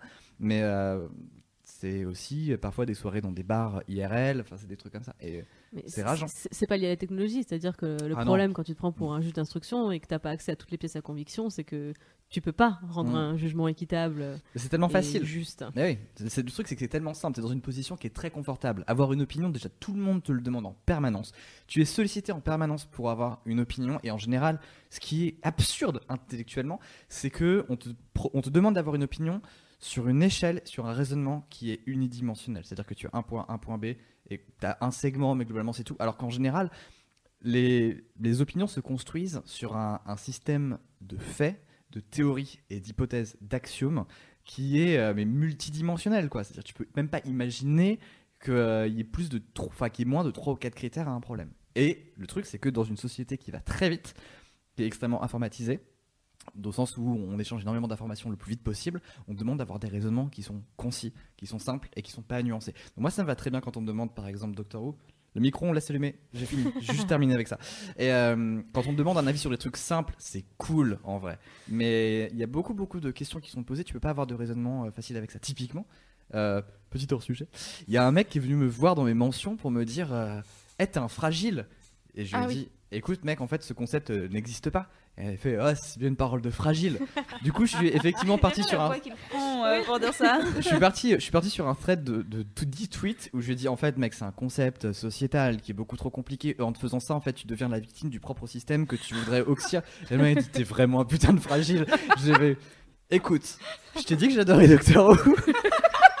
Plus de nouvelles. Mais en vrai, pour rebondir sur ce que tu disais, euh, je pense que au-delà de, de se sentir obligé de donner son avis, en vrai, t'es pas, t'es pas obligé de choisir un camp. C'est-à-dire que sur cet exemple de Black Mirror euh, épisode 6, tu peux considérer que euh, c'est euh, que la, la femme handicapée qui s'est immolée par le feu devant l'école, c'est une héroïne parce que elle est allée au bout de, de sa cause et de son raisonnement, etc. Et qu'elle va sans doute faire bouger les choses parce que euh, sur un truc comme ça, le gouvernement est, est souvent obligé de plier. Et tu peux être d'accord avec la journaliste qui dit en vrai, le faire devant des gamins, c'est vraiment pas euh, un acte héroïque. En fait, les deux sont pas incompatibles, c'est pas. Ouais, exclusif. c'est ça. Ouais. C'est exactement ça. En fait, des fois, des vérités et des opinions qui paraissent extrêmement contradictoires peuvent se superposer. Absolument. Et le truc, typiquement, par exemple, ça c'est un, un de mes mindfuck préférés. On a retrouvé des photos d'Hitler euh, dans sa vie privée. Et, et clairement, Hitler en privé était le mec le plus. J'ai déjà fait une blague, j'ai déjà fait une référence à Hitler. Mais là, mais n'importe quel dictateur, en fait, n'importe quelle personne, ce sont des gens qui sont vraisemblablement très sympas en privé.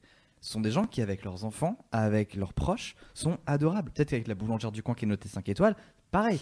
Mais on n'est pas capable de se représenter ça parce que on, c'est juste pas possible. On peut pas, on peut pas mettre ça sur le même plan. C'est pas, ça ne peut pas se faire mathématiquement, ça ne tient pas. Notre cerveau n'est pas capable de le digérer. Alors que ce sont deux vérités qui sont superposables et une ne contredit pas l'autre. C'est ça. Et Et, a- surtout, c'est extrêmement important en fait de ne Bah pas oui. diaboliser, de ne pas euh, rendre monstrueux des personnes qui font des choses qui sont. euh, alors, dans le cas d'Hitler, on peut dire qu'on est tous d'accord pour dire que c'est des choses pas bien. Ah bah non, mais oui. mais euh, non, mais en fait, c'est c'est aussi parce qu'on déshumanise qu'on harcèle. Mm. C'est aussi parce qu'on oublie qu'il y a une personne en face, Mm.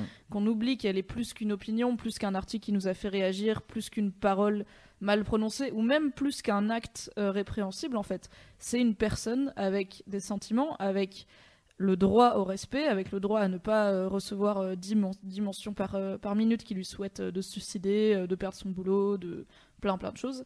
Et en fait, c'est seulement en se rappelant que tous les gens sont humains, à la fois ceux qui harcèlent et ceux qui sont harcelés et ceux qui font des erreurs et ceux qui pensent vraiment des trucs de merde, qu'on pourra évoluer en tant que société et aller vers le mieux. Parce que si tu te dis euh, ah oui, mais c'est pas grave, je peux le harceler, lui c'est juste. euh, Ouais. Enfin non, je pense que tu te dis pas je peux le harceler parce que tu vois pas ça comme du harcèlement, mais en tout cas je peux lui dire euh, va te pendre parce que euh, on s'en fout, c'est juste le mec qui a dit ça. Bah non, c'est pas juste le mec qui a dit ça, c'est un mec en fait. Et d'ailleurs la plupart du temps tu le verrais dans la tu le croiserais dans la rue. Alors là, dans Black Mirror, la, la fille, est, la journaliste est aussi un- invectivée dans la rue. Euh, ce que j'ai trouvé peu réaliste par rapport à ce que je sais des Anglais qui ont plutôt le, le désaccord euh, silencieux, mais le jugement oculaire. Pas toujours. Il y a pas mal de phénomènes, notamment avec des journalistes du Daily Mail qui, euh, pendant le Brexit, ont reçu euh, des journalistes du Guardian aussi, ont reçu des beaux colis. Donc, euh, non, non, je pense que c'est. ah oui, mais un réaliste. colis, c'est pas pareil que croiser la Non, personne je dans dis colis au sens métaphorique du terme, c'est des insultes, c'est- j'aurais pu dire des fleurs, tu vois. Ok. C'est des métaphores. Mais euh, pour, pour rebondir sur ce que tu viens de dire, Mimi, euh, je vais mixer les, épi- les épisodes en fait. Mais demain, euh, on dit que des, que des hackers affichent des profils de pédophiles euh, sur Twitter et nous demandent de voter pour euh, ceux qu'on veut, euh, qu'on veut faire éliminer ou, euh, ou soumettre au, jugement populaire. En fait, je serai la première à prendre la parole pour le défendre et ça va me faire mal parce que j'ai pas envie de défendre des pédophiles dans la vie, en vrai. Mais et tu c'est- défends leur droit à la c'est justice. ça, et c'est contre moi que Twitter lancerait un Destou, Mm. cette connasse de journaliste qui prend la défense des pédophiles. Cette bobo gauchias. Mais je, Ouais. c'est- enfin, c'est c'est ça le message pour moi. Et c'est ça que je retiens, c'est ça que j'ai vu, et c'est ça que je trouve glaçant parce que c'est tellement réaliste. c'est- C'est pas du tout futuriste, c'est ce qu'on est en train de vivre en ce Mais moment. complètement. Surtout qu'en plus, de plus en plus, euh, tu as ce dictat de l'opinion. En fait, c'est une phrase qui me fait mourir de rire à chaque fois. Et euh, notamment, bah, en ce moment, ce que tu vois sur euh, YouTube. Et euh, ces fameux gens sur YouTube qui sont plus sympas les uns que les autres en ce moment, il y a une Oui. bonne ambiance sur YouTube. en ce Ah, on moment. est très bien sur YouTube. Et euh, il y a beaucoup de gens qui arrivent et qui disent, euh, notamment, bah putain, c'est fou, figurez-vous que j'ai vu une vidéo sur le harcèlement de rue il y a pas longtemps d'un mec, on voit pas sa tête. Et, et en fait, le mec dit, de toute façon, la rue c'est le seul espace où les mecs et les, où tous les gens de toutes les classes sociales peuvent se mélanger. Donc moi j'entends Mm. ça, il y a mon master 1 de géographie sociale qui arrive derrière et qui fait, alors fun fact, c'est pas vrai. Et, euh, c'est et vraiment là, une parole de fragile. hein. et vraiment de. Et il y a des mecs en fait, il y a des mecs qui sont arrivés dans mes mentions, pareil, pour dire euh, non mais c'est bon, euh, c'est ton opinion, tu vois. C'est ton opinion que c'est pas vrai. Et je fais alors attends, Oui, c'est mon opinion dans le sens où c'est mon avis sur la question, euh, sauf que la mienne, par rapport à la tienne peut-être, la mienne est baquée par 30 ans d'études statistiques, qualitatives, quantitatives, recoupées, peer sourcées, crowdsourcées, sur plusieurs enseignements, notamment validés par le CNRS, validés par les Ça reste systèmes. avis. Voilà, ça reste mon opinion, mais je crois que la mienne a un petit peu plus de métal que la tienne, sans vouloir te critiquer, parce que je avis. sais que t'es fragile, toi aussi. Donc fondamentalement, voilà, les opinions se valent pas toutes, et il y a cette idée que c'est le cas, alors que c'est des conneries en fait. Mais euh, bon, par exemple, que ton avis. non, Mon opinion sur Doctor Who. même pas. mais je suis content que t'en parles. Alors, Non, en vrai, alors je suis d'accord avec ce que tu dis dans le sens où les opinions ne se valent pas toutes. Le risque, c'est que si tu. Enfin, en admettant qu'il y a une certaine hiérarchie entre les opinions, puisqu'il y a les opinions personnelles et il y a les opinions nées d'une vraie recherche, euh, tu peux te donner le droit de de considérer ton opinion comme intrinsèquement euh, supérieure à celle des autres parce que tu as fait des recherches, alors que je pense que c'est bien de garder globalement un esprit ouvert et de s'autoriser aussi le droit à l'erreur et de... Enfin, pour Mm. moi, c'est vraiment, au bout d'un moment, je vois pas l'intérêt de dire ton opinion si t'es pas prêt à ce qu'elle change. C'est un truc que je n'ai jamais compris, que je ne comment comprendrai il jamais. s'appelle Comment il s'appelle ce principe où plus tu es au jus d'un sujet, plus tu connais les problématiques d'un sujet, moins tu penses que ton opinion elle est valide. Parce que c'est exactement ça en fait. Le syndrome de l'imposteur. Non, c'est- non, non, c'est pas ça. Il y a- C'est un, c'est un principe. Je sais pas si les gens l'ont dans le chat, mais c'est un principe selon lequel, et ça se voit en fait sur Internet, moins t'es calé sur un sujet, plus tu vas tendance à penser que ton opinion est Ah oui. valable. Et plus t'es calé sur ce sujet, plus tu vas faire. C'est plus compliqué plus- que ça. ouais, et je, même moi, j'ai pas toutes les cordes du machin. Sauf qu'après, tu connais les grandes lignes, les grands problèmes. Tu vois, pour le harcèlement de rue, je pense que fondamentalement, euh, tu sais que la rue n'est pas un espace qui permet une mixité sociale absolue. Ça, en vrai, je veux. Enfin, je suis ouvert d'esprit et tout, mais euh, j'attends de voir les, euh, les trois thèses qui vont faire euh, contredire ce truc-là. Mais après, l'opinion, c'est aussi une croyance personnelle, donc euh, je veux bien croire que c'est baqué par des faits, etc. Mais si toi, tu es persuadé d'une chose, euh, Ça, c'est la foi. Ton opinion, elle vient pas de nulle part. Ton opinion, tu te la forges. Elle vient de quelque part. oui, mais de ce que tu crois. Bah, ça ça dépend, ça, ça peut être des faits, ça peut être des convictions, Ouais, voilà. ça peut être, Mm. ça peut être toute une. En fait, si tu énonces de- ton opinion comme une vérité générale, si Oui. tu arrives et que tu dis euh, moi mon opinion c'est que le ciel est vert et que tu as vraiment beaucoup de gens qui te disent en fait vraiment dans mon expérience le ciel est bleu. Au bout d'un moment, tu, tu es obligé soit de remettre en question ton opinion, soit de devenir quelqu'un d'extrêmement borné qui va vraiment passer sa vie à dire le ciel il est vert. et- genre le seul mec qui conduit à contresens sur l'autoroute et qui dit ils sont chiants tous ces gens qui vont à contresens quand même. Ce serait dangereux. Et enco- encore une fois, le problème n'est pas d'avoir une opinion contraire à la tienne ou Oui. même minoritaire, euh, c'est de, de vouloir transformer cette opinion en, en- Ah la bah faire accepter en vérité Ah oui. ou, ou juste euh, interférer dans la, dans la vie des autres. Moi, j'ai toujours cet exemple sur le droit à l'avortement, par exemple. En fait, j'ai rien contre les gens qui sont contre l'avortement, j'ai quelque chose contre les gens qui militent activement Mm. contre mon droit à l'avortement. Ouais, ouais, c'est ça. C'est exactement ça. quoi. Mais pour revenir à la, à la thématique du harcèlement, en fait, il y a, hum, il y a aussi quelque chose que j'ai remarqué en observant des, des, des mouvements de harcèlement en ligne, et notamment sur Twitter, c'est que euh, c'est pas possible de gagner, dans le sens où tu peux t'excuser, ça va pas forcément arrêter les choses, tu peux rien dire, ça va pas forcément arrêter les choses, tu peux essayer Répondre. de réagir. Oh là là, garde la pêche parce que ça va juste remettre du- de l'huile sur le feu. Donc c'est euh, et d'ailleurs il me semble que les personnes, toutes les personnes qu'on voit être harcelées dans l'épisode, donc il y a la journaliste, il y a un rappeur qui se fait bâcher parce que euh, on lui a montré la vidéo d'un petit gamin qui dansait et euh, le gamin était en coulisses, prêt à rencontrer son idole et il a fait lol, Ouais. il danse trop mal, lâche l'affaire. Sauf qu'il savait pas qu'il était là le gamin, Ouais. donc euh, c'était, enfin on l'a un peu piégé. Et, euh, il me semble que toutes les personnes harcelées qu'on voit ne réagissent pas. Elles, euh, alors euh, Putain, non, c'est mon twist préféré, mais vas-y, finis ta phrase. Pardon. Enfin, on voit le policier qui tweet euh, Death to euh, le terroriste, donc c'est. Mais lui, il a pas été directement harcelé. Donc c'est en tout cas des personnes qui ont des best practices, comme on dit, qui savent que en cas de harcèlement euh, en ligne, il est mieux de ne, il est bon de ne pas réagir parce que ça ne fait que euh, empirer les choses. Moi, mon twist préféré, c'est un truc qu'on ne voit pas dans l'épisode. Un- Mon twist préféré, c'est un truc qui n'arrive pas dans l'épisode. Quel gros nerd. Alors on peut hacker le truc. non, non, mon, mon twist préféré, c'est que il y a aucune réaction du réseau social. C'est une boîte. Ah, c'est une boîte, c'est une structure. Il y a des gens, il y a des êtres humains derrière. t'as vu Twitter réagir euh, dans sa vie? Euh, oui, bah de fait, oui, il y a eu quelques réactions. Très peu. Bah, très peu. Extrêmement Mais peu par rapport à la. Est-ce que d'ailleurs ça ferait pas Est-ce que ça ferait pas d'ailleurs extrêmement débat par hasard? Est-ce que d'ailleurs je me euh, demande pas si l'épisode, le fait que le réseau social ne réagisse pas, ça serait pas un parallèle avec quelque chose qui se passe en vrai. Il y aurait Ah, un est petit oiseau. fort. Il y euh, aurait un petit truc, ouais, je sais pas. Mais en fait, c'est ça qui est glaçant, c'est que t'as tout le monde réagit, ça met vraiment le pays à feu et à sang. En vrai, tu vois, t'es genre, t'es le réseau social sur lequel il y a des gens qui crèvent en mettant un hashtag. Au bout d'un moment, tu fais un truc, tu vois, même si c'est temporaire, tu fais un tampon, tu fais. Alors en fait, on va faire un détecteur. Et ce hashtag, oui, il dégage. Même si c'est pour 48 heures en fait. Cela dit. C'est rigolo parce que euh, dans 48 heures, il y a, il y a Les sources, Twitter. Ah, le, ah, le hasard comme par hasard. Voilà. Non, c'est vrai qu'en fait, actuellement, dans le vrai monde de la réalité véritable, euh, Twitter est très décrié parce qu'il y a beaucoup de campagnes de harcèlement qui se montent sur Twitter pour plein de raisons différentes, mais aucune qui est bonne parce que le harcèlement s'est jamais justifié. Et il y a notamment beaucoup de harcèlement raciste, sexiste, antisémite, enfin, toutes euh, les personnes euh, bien nauséabondes des internets et du vrai monde. Et en fait, euh, Twitter réagit très peu. Twitter bloque très peu euh, les hashtags, les gens, etc. On a, moi, j'ai déjà essayé personnellement de signaler des propos qui étaient de façon extrêmement limpide, offensants et qui allaient à l'encontre des fameuses conditions d'utilisation que personne ne lit. Et Twitter m'a gentiment répondu Merci beaucoup d'améliorer notre réseau social. Malheureusement, ce tweet qui dit sale pute ne va pas à l'encontre de nos best practices et il ne sera donc pas supprimé.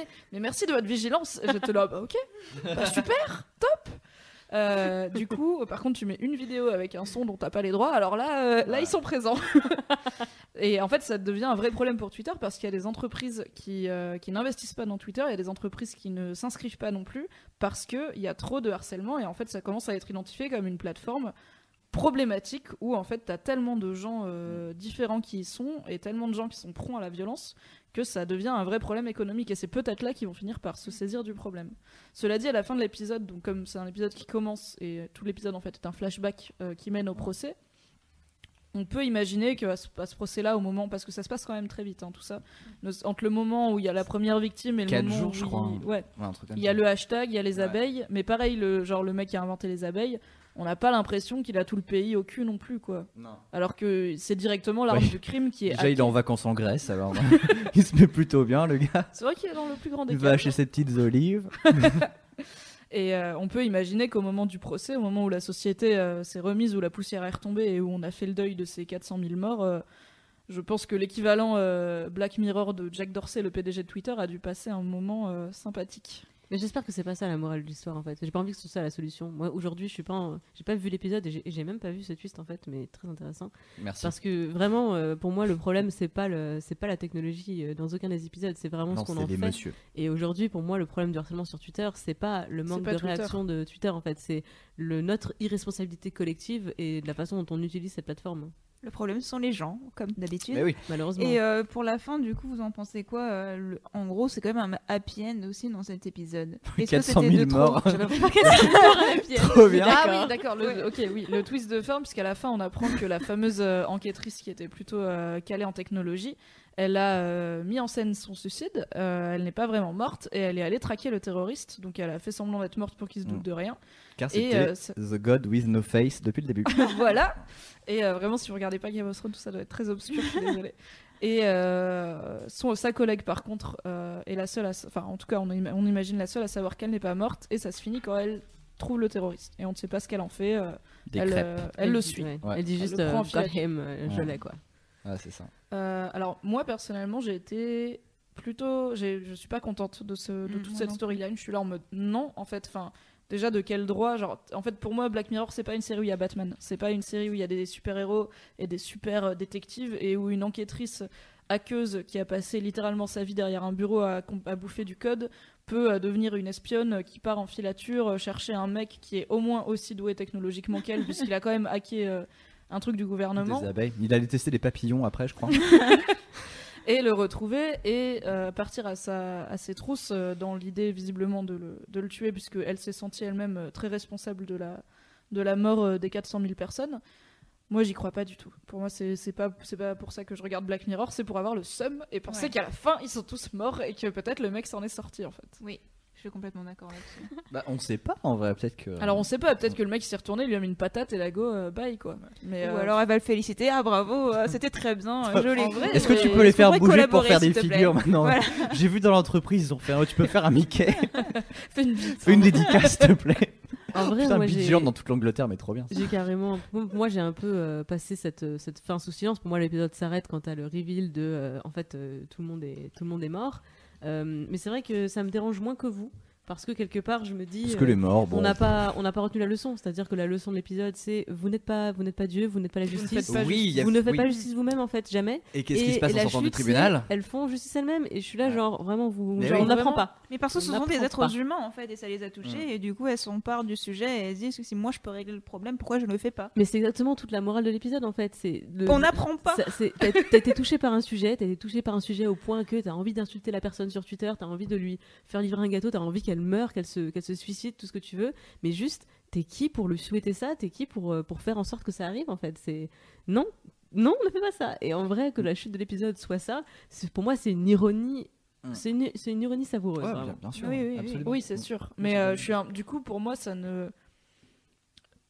Je suis déçue que le personnage de l'enquêtrice principale euh, rentre, enfin, soit dans ce jeu-là, en fait. Pour Oui. moi, qu'il y en ait une qui est pété Ouais. un- une des deux qui est pété un câble et qui décide de faire justice elle-même, pourquoi pas. Que l'autre soit dans la confidence, je trouve ça un peu bizarre, ça correspond pas trop à ce que j'avais pigé de son personnage, qui a l'air quand même très rationnel et tout. Après, bon, bah, elle aussi, elle a dû être trauma par le fait que elle était là quand le mec a appuyé sur le bouton qui a tué euh, 400 000 personnes, donc euh, je pense que clairement, et elle a essayé de l'empêcher, mais pas Ouais. assez fort. Donc oui, ça peut avoir un, un certain impact. Mais euh, non, ce, ce côté-là m'a pas trop parlé, et surtout, euh, enfin, ça me semble quand même extrêmement dangereux, dans le sens où si elle le rate, le mec il va peut-être se réénerver et, euh, et relancer un truc. Enfin, c'est c'est ex- c'est extrêmement risqué, mais oui, comme tu dis, elle a, elle a pas du tout appris la leçon, quoi. Mais c'était juste un twist un peu, euh, un peu Christopher Nolan, qui m'a qui m'a pas trop plu. Moi, Je je- clash, Moi, je ça me allait. Franchement, ça. non Nolan aurait fait un truc beaucoup plus ouvert Moi, j'ai juste vraiment pas aimé la musique au moment où t'as les abeilles qui s'envolent. Je trouvais que ça tombait, mais genre euh, la couille sur le potage. Et pourtant, je suis hyper fan de ces. Des couilles Je sur suis le vraiment. potage. J'adore les couilles et j'adore les soupes. donc, euh, petit velouté de poireaux sur testicules, euh, c'est mes préférés. Euh, non, non, en fait, moi, j'adore les moments, les thrillers. Alors, notamment. Si vous avez vu la saison 3 de Torchwood, qui est une mini-série donc de 5 épisodes, qui est euh, si vous avez aimé, la- si vous avez C'est la aimé meilleure Black Mirror, marquez ça. C'est ouais, c'est la, meilleure c'est la meilleure. saison Et, et du coup, tu as donc tu as tout un build-up dans dans cette saison-là où tu te dis il va se passer un truc horrible. Et chaque épisode parce que ce sont des épisodes qui se suivent c'est le, le seul truc de Torchwood. Quatre épisodes ouais, quatre cinq. épisodes Cinq cinq jours. cinq, cinq. Euh, mais c'est la merde au cinquième jour donc le cinquième jour c'est genre tu- tu pleures à la fin. Et, euh, et du coup tu as ce bill et tu te dis putain c'est bon on arrive au sommet de l'horreur. Et chaque épisode ça va plus loin. Et t'es vraiment pas bien. Et ça je l'ai bingé et j'étais vraiment dans le mal. Et, tu, et la séquence où en fait ça part vraiment en couille et il se passe un truc qui est pas bien mais enfin pas bien c'est un 12 euphémisme tu vois de l'épisode 4 on- tu vois de quoi je parle c'est euh, c'est vraiment la limite du euh, c'est la limite du truc et j'adore ces séquences où en fait on est c'est bon on y est on est à l'asymptote de l'horreur et c'est maintenant que ça se passe shit le, le shit est partout tu vois. il est juste pas going down il est genre étalé partout tu l'as en tartine tu l'as euh, en DVD partout tu, tu as la merde Chez où ton tu marchand veux de journaux. en appli où tu veux. Et, et j'ai trouvé que la musique cassait le moment avec les abeilles, espèce de, euh, de chanson euh, un peu pop en mode euh, Euh, la liberté, tu l'as maintenant, euh, saisis-toi-en pour faire un truc. ok. J'avais trop envie de couper le son et j'aurais tellement aimé juste un silence, un silence super pesant. Pas d'ambiance, pas de zik, tu vois juste des, des abeilles qui se lèvent. T'avais besoin de rien, t'avais toute l'imagerie d'horreur était là, et t'as une pauvre musique pop toute naze qui vient par-dessus, t'es là, des pompes. Il est fort en BO, Charlie Brooker, mais euh, Euh, nul n'est à l'abri de faire Euh, une c'est- erreur. C'est pas lui qui. Je pense pas que ce soit lui J'avoue qui que moi j'ai pas. Je suis pas sûre du que ce soit une erreur en fait. hein. Moi, je vois bien le côté décalé aussi, euh, où en fait euh, on est un peu euh, naïf par rapport C'est à. Ouais, peut-être. Ce Je sera pas que la première fois qu'il nous met un truc bien pop sucré sur C'est une scène Horrible. plutôt horrible. hein. Ouais, mais je trouvais que ça c'était pas forcément dans. Bon, en c'est vrai- peut-être le perso. hein, En vrai, moi, j'ai pas. Enfin, la musique m'a pas marqué parce que moi, ce qui que m'a marqué, c'est le, c'est buzz des abeilles, en fait. C'est le buzz des abeilles, n'est-ce pas Le petit. J'ai vu ce clin d'œil. Eh, J'ai vu ce que t'as fait le buzz. Ah.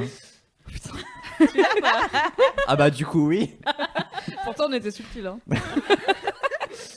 Mais euh, voilà, moi, c'est Ouais. ce qui m'a, c'est ce qui m'a particulièrement marqué. Il y a une, euh, il y a une quatrième saison qui va, qui va. Alors, venir. en fait, là, en saison fait, 3 partie c'était- 2. Ouais. Ouais, Vas-y, euh, vas-y. Donc en gros, euh, en gros, 2017, il y a la deuxième partie de, cette, de la saison 3, et effectivement, il y a une saison 4, et euh, il y avait, il y a déjà Jodie Foster d'annoncer comme réalisatrice pour l'un des épisodes de la saison 4, euh, avec un acteur, mais j'ai oublié qui c'était. Mais bon, il y a déjà des, des précisions, quoi. Rédactrice série. J'ai oublié, la- le- c'était une actrice en plus, mais j'ai oublié le nom. Bref. Euh, mais ça, ça va être assez intéressant, mais moi je veux pas trop qu'ils, comme tu disais au début, euh, qu'ils en fassent trop sur Black Mirror. Effectivement, pour le moment, c'est peut-être la meilleure série que personne ne regarde, et encore maintenant. Ah non, là ça va tout le monde oui. regarde. Mais en fait, c'est ça qui m'énerve. Pardon. ça m'énerve un peu dès que ça passe sur Netflix, ça y est, c'est de, ça devient le phénomène sériel du moment. et C'est c'est pas devenu quoi. gratuitement, hein, ça l'était déjà avant le phénomène sériel. Oui, Franchement, mais c'était vachement. Franchement, tu parlais de Black Mirror avant, personne, ne- enfin, En peu France, de gens en connaissaient. France, tu vois. Ah, mais oui, là, mais en même, vrai, je suis même pas en sûre France, euh, qu'aujourd'hui, euh, beaucoup de. Mais c'est dispo Ouais. sur Netflix France, hein. Ouais, mais Netflix En vrai, France, on c'est n'est pas- énorme à l'avoir. C'est pas Game of Thrones, Ouais. c'est pas euh, Modern Family, mais c'est beaucoup plus connu. euh, mais en même temps, je pense que c'est normal parce que donc c'était une série, on savait pas si ça allait continuer à exister, on se connaissait pas l'avenir de la série. Il y a un cœur de, de cible où les fans étaient quand même très motivés pour que ça continue. Oui. Et en fait, quand Netflix l'a acheté, du coup, plein de gens d'un coup se sont enthousiasmés pour un truc dont les autres gens n'avaient pas entendu parler, en mode pourquoi vous êtes tous en Ouais, train c'est de Et faire ça a créé un petit euh, mouvement de, la de- hype. de- Ah, le buzz. Voilà. quoi. Et par contre, c'est pas Bah, impossible que de la même façon que pour House of Cards ou pour d'autres séries, que des diffuseurs télé achètent les droits Mm. à Netflix pour euh, les diffuser sur France 2 ou que sais-je, parce qu'effectivement, c'est une série qui parle à beaucoup beaucoup de gens quoi. Et même si c'est des épisodes qui sont objectivement pas méga accessibles pour le grand public, parce que mine de rien, à la base, ils voulaient commencer la saison par euh, San Junipero quoi. Ouais, j'avais vu Et ils ça. ont fait. Alors en fait, c'est peut-être un peu chaud. Mm. Et ils ont commencé par l'épisode le plus mainstream, celui Oui. qui parle à plus de gens, mais qui pose le plus de questions sociologiques. Et, euh, et, et du coup, c'est pas impossible qu'après, ça se mainstreamise de ouf. Bah, Mais en vrai, on en parlait déjà beaucoup. Enfin, au Royaume-Uni, c'était le truc le plus culte du monde. Quoi, tu veux dire que c'était pas Doctor Who? Mais non, mais Doctor Who, mais non, Doctor Who au Royaume-Uni, c'est Joséphine Ange Gardien. Bah oui. C'est ça, c'est juste Joséphine Ange Gardien, mais qui est ouvert aux moins de 30 ans, quoi, c'est tout. mais sinon, c'est le même truc, ça, c'est Oui. pas. Enfin, franchement, tu vas au Royaume-Uni. tu Oui, alors cela dit, non, on n'a pas des conventions Joséphine Ange Gardien, il n'y a pas. euh, T'en y a pas rien, t'es pas la sur, euh, cible. Non, mais il n'y a pas un truc pour les 50 ans de Joséphine Ange Gardien. Il n'y a sûr, pas un pétage de câble et qu'il y a un nouvel acteur dans Joséphine Ange Eh Gardien. oui, mais bien sûr, mais je veux dire, c'est un vrai épisode de société. Quand tu dis à des étudiants, quand t'arrives, quand t'arrives à fucking Cardiff, et que tu dis à des gens, pourquoi tu viens, enfin, t'as des gens qui te demandent pourquoi tu viens à Cardiff, because Doctor Who, franchement, ils te regardent chelou. hein. c'est pas le truc à dire, c'est le truc le moins cool du monde à dire. Mais euh, ça reste que Black Mirror était quand même vachement bien coté aux États-Unis. Il y avait une belle ref aussi, et la série c'était quand même un peu exporté, je crois. Oui. Donc, euh, C'était un plaisir de connaisseur, ça se mainstreamise, mais après, Ouais. toi, ça me surprend toujours ce côté. euh, J'ai pas envie que les gens aiment bien ce que j'aime bien. Oui, c'est vrai. Plus il y a de gens qui aiment bien, mieux ça, va être financé, et plus il y aura de gens avec qui en parler, et plus il y aura d'auditeurs pendant des podcasts, et plus tu C'est des enfin, upvotes sur la série. cinq Bah, étoiles, et, et du coup, les scénaristes, les euh, gens derrière vont se forcer à dire il faut que je plaise à plus de gens Non. et tout. Ah bah ça, Bah, c'est sait Ah pas. non, Charlie vrai, Brooker, mais tellement pas. En vrai, Charlie Brooker, je pense Ouais. pas. Ouais, et il a des auteurs différents pour tous les épisodes. Donc je comprends ce que tu veux dire parce qu'on en parlait d'ailleurs au podcast sur euh, Walking Dead. Du côté, en fait, tu fais traîner parce que la série est renouvelée sans cesse et du coup, Mm. Il faut inventer des choses. Là, on est sur de l'anthologie. Donc tu peux, tant que tu as des histoires, ça marche quoi. Tant que tu trouves des gens qui ont des histoires parce que c'est pas comme s'il écrivait tout tout seul, Oui. ça marche. Et je pense qu'il y a un peu plus que 24 personnes qui ont des histoires Oui, euh, oui, à la Black Mirror, euh, peut-être. dans le monde. Mais euh, ouais, d'ailleurs, parlant d'anthologie, euh, il y avait aussi la théorie que c'était peut-être un univers partagé. Oui, j'adore cette théorie. et en fait, non. Si. Ah, Non, parce que. non, a- Charlie Brooker a dit non. Non, et surtout qu'il y a. pourquoi il met des refs à tous ces épisodes dans tous les autres épisodes Mais pour le fun. Voilà, pour le et, t'as lu son Ask Me Anything Oui. Et il a mis masse Non. d'easter eggs, mais c'est juste pour la déconne. Et euh, il y a aussi le délire comme quoi il y a la même actrice dans, ces- dans l'épisode euh, 2 de la saison 3 euh, et dans celui des vélos. Yep. Et euh, Exact. donc c'est pas possible que ce soit le même parce que c'est pas du tout le même. Peut-être c'est la Alors, du ouais. En futur. vrai, Oui. euh, les sosies, ça existe. Oh là là Oui. là. On vit dans un monde où Javier Bardem et Jeffrey Dean Morgan existent et ils ont la même tête. Ouais. alors qu'ils viennent même pas du même pays. C'est vrai. Mais cette théorie Mais- est trop cool, mais c'est comme la théorie cool. où tous les Pixar se passent dans le même univers. Oui. C'est trop bien. Et le, le subreddit de Black Mirror, Ils sont à fond. ils sont on fire. Et d'autant plus que Charlie Brooker a fait. Vous avez pas tout trouvé, les gars. J'espère vraiment que dans sa tête, il fait putain, ils ont tout trouvé. Non mais il a- en fait il avait dit il y avait euh, donc parce que Charlie Brooker a fait ce qu'on appelle une AMA Ask Me Anything où il a été sur Reddit qui est un genre de d'immense forum des internets pour dire salut c'est Charlie Brooker posez-moi vos questions et euh, il y a notamment et il a dit notamment à un moment euh, tous les Easter eggs de la saison 3 je les ai vus sur internet donc les gens les ont trouvés sauf un. Je reviens après-demain pour vous dire lequel c'est. Et en fait entre entre deux donc après-demain c'est aujourd'hui où on enregistre. Hier quelqu'un lui a tweeté est-ce que c'est ça? Avec une, avec une capture d'écran, et il a dit oui, c'est celui-là que personne n'avait trouvé. Et c'était quoi? Alors en fait, c'est dans le Christmas Special, euh, Ouais, quand il dans- ferme la porte de la cellule où euh, le mec est enfermé derrière, il y a euh, une affiche sur la cellule avec le nom du gars et son matricule en gros de, de prisonnier, et il y a un des, euh, un des genres de QR code qu'on voyait dans White Bear et qu'on voit dans l'épisode Ah 2. oui, d'accord, ok. Donc en fait, c'est pas un easter egg de ouf. J'étais un peu déçu, j'étais Ouais, juste là en mode ah. Donc voilà, c'est pas très pointu, intéressant. Quoi. Ouais, mais c'est pointu. Mais euh, moi, Bah ça oui. m'intéresse plus quand c'est des trucs, notamment là dans cette saison, il y a eu beaucoup de plans sur des télés, sur des news, des, les infos des articles, et il y avait la jeunesse d'autres épisodes en fait. Il y avait euh, la fille de White Bear, donc l'épisode horrible où la, la meuf se réveille et se fait courser dans, un, dans une petite ville pendant que tout le monde filme. Oui, une des Il y a une, enquêtrices. euh, oui. On- oui, on voit, il y a une des enquêtrices qui a bossé sur ce cas-là et euh, c'est ça qui l'a flinguée et c'est pour ça qu'elle se retrouve à bosser dans l'épisode 6 euh, dans un, dans un cadre un peu plus chill en théorie. Euh, on apprend que son l'appel dans un autre épisode, on apprend que le procès, en a- enfin la demande d'appel de sa sentence a été euh, rejetée. Il y a un moment, euh, la compagnie de jeu Saito Gamu est, suspect, est, est entendue par la police pour des disparitions de touristes. Donc en fait tout ça existe ensemble. Moi j'y crois. Tant pis ce qu'il dit Charlie Brooker, j'y crois quand même. D'accord. Je trouve ça très cool. Et en même temps, ça donne une idée de parce qu'il y a, il y a beaucoup d'épisodes, notamment euh, celui des vélos dans la saison 1.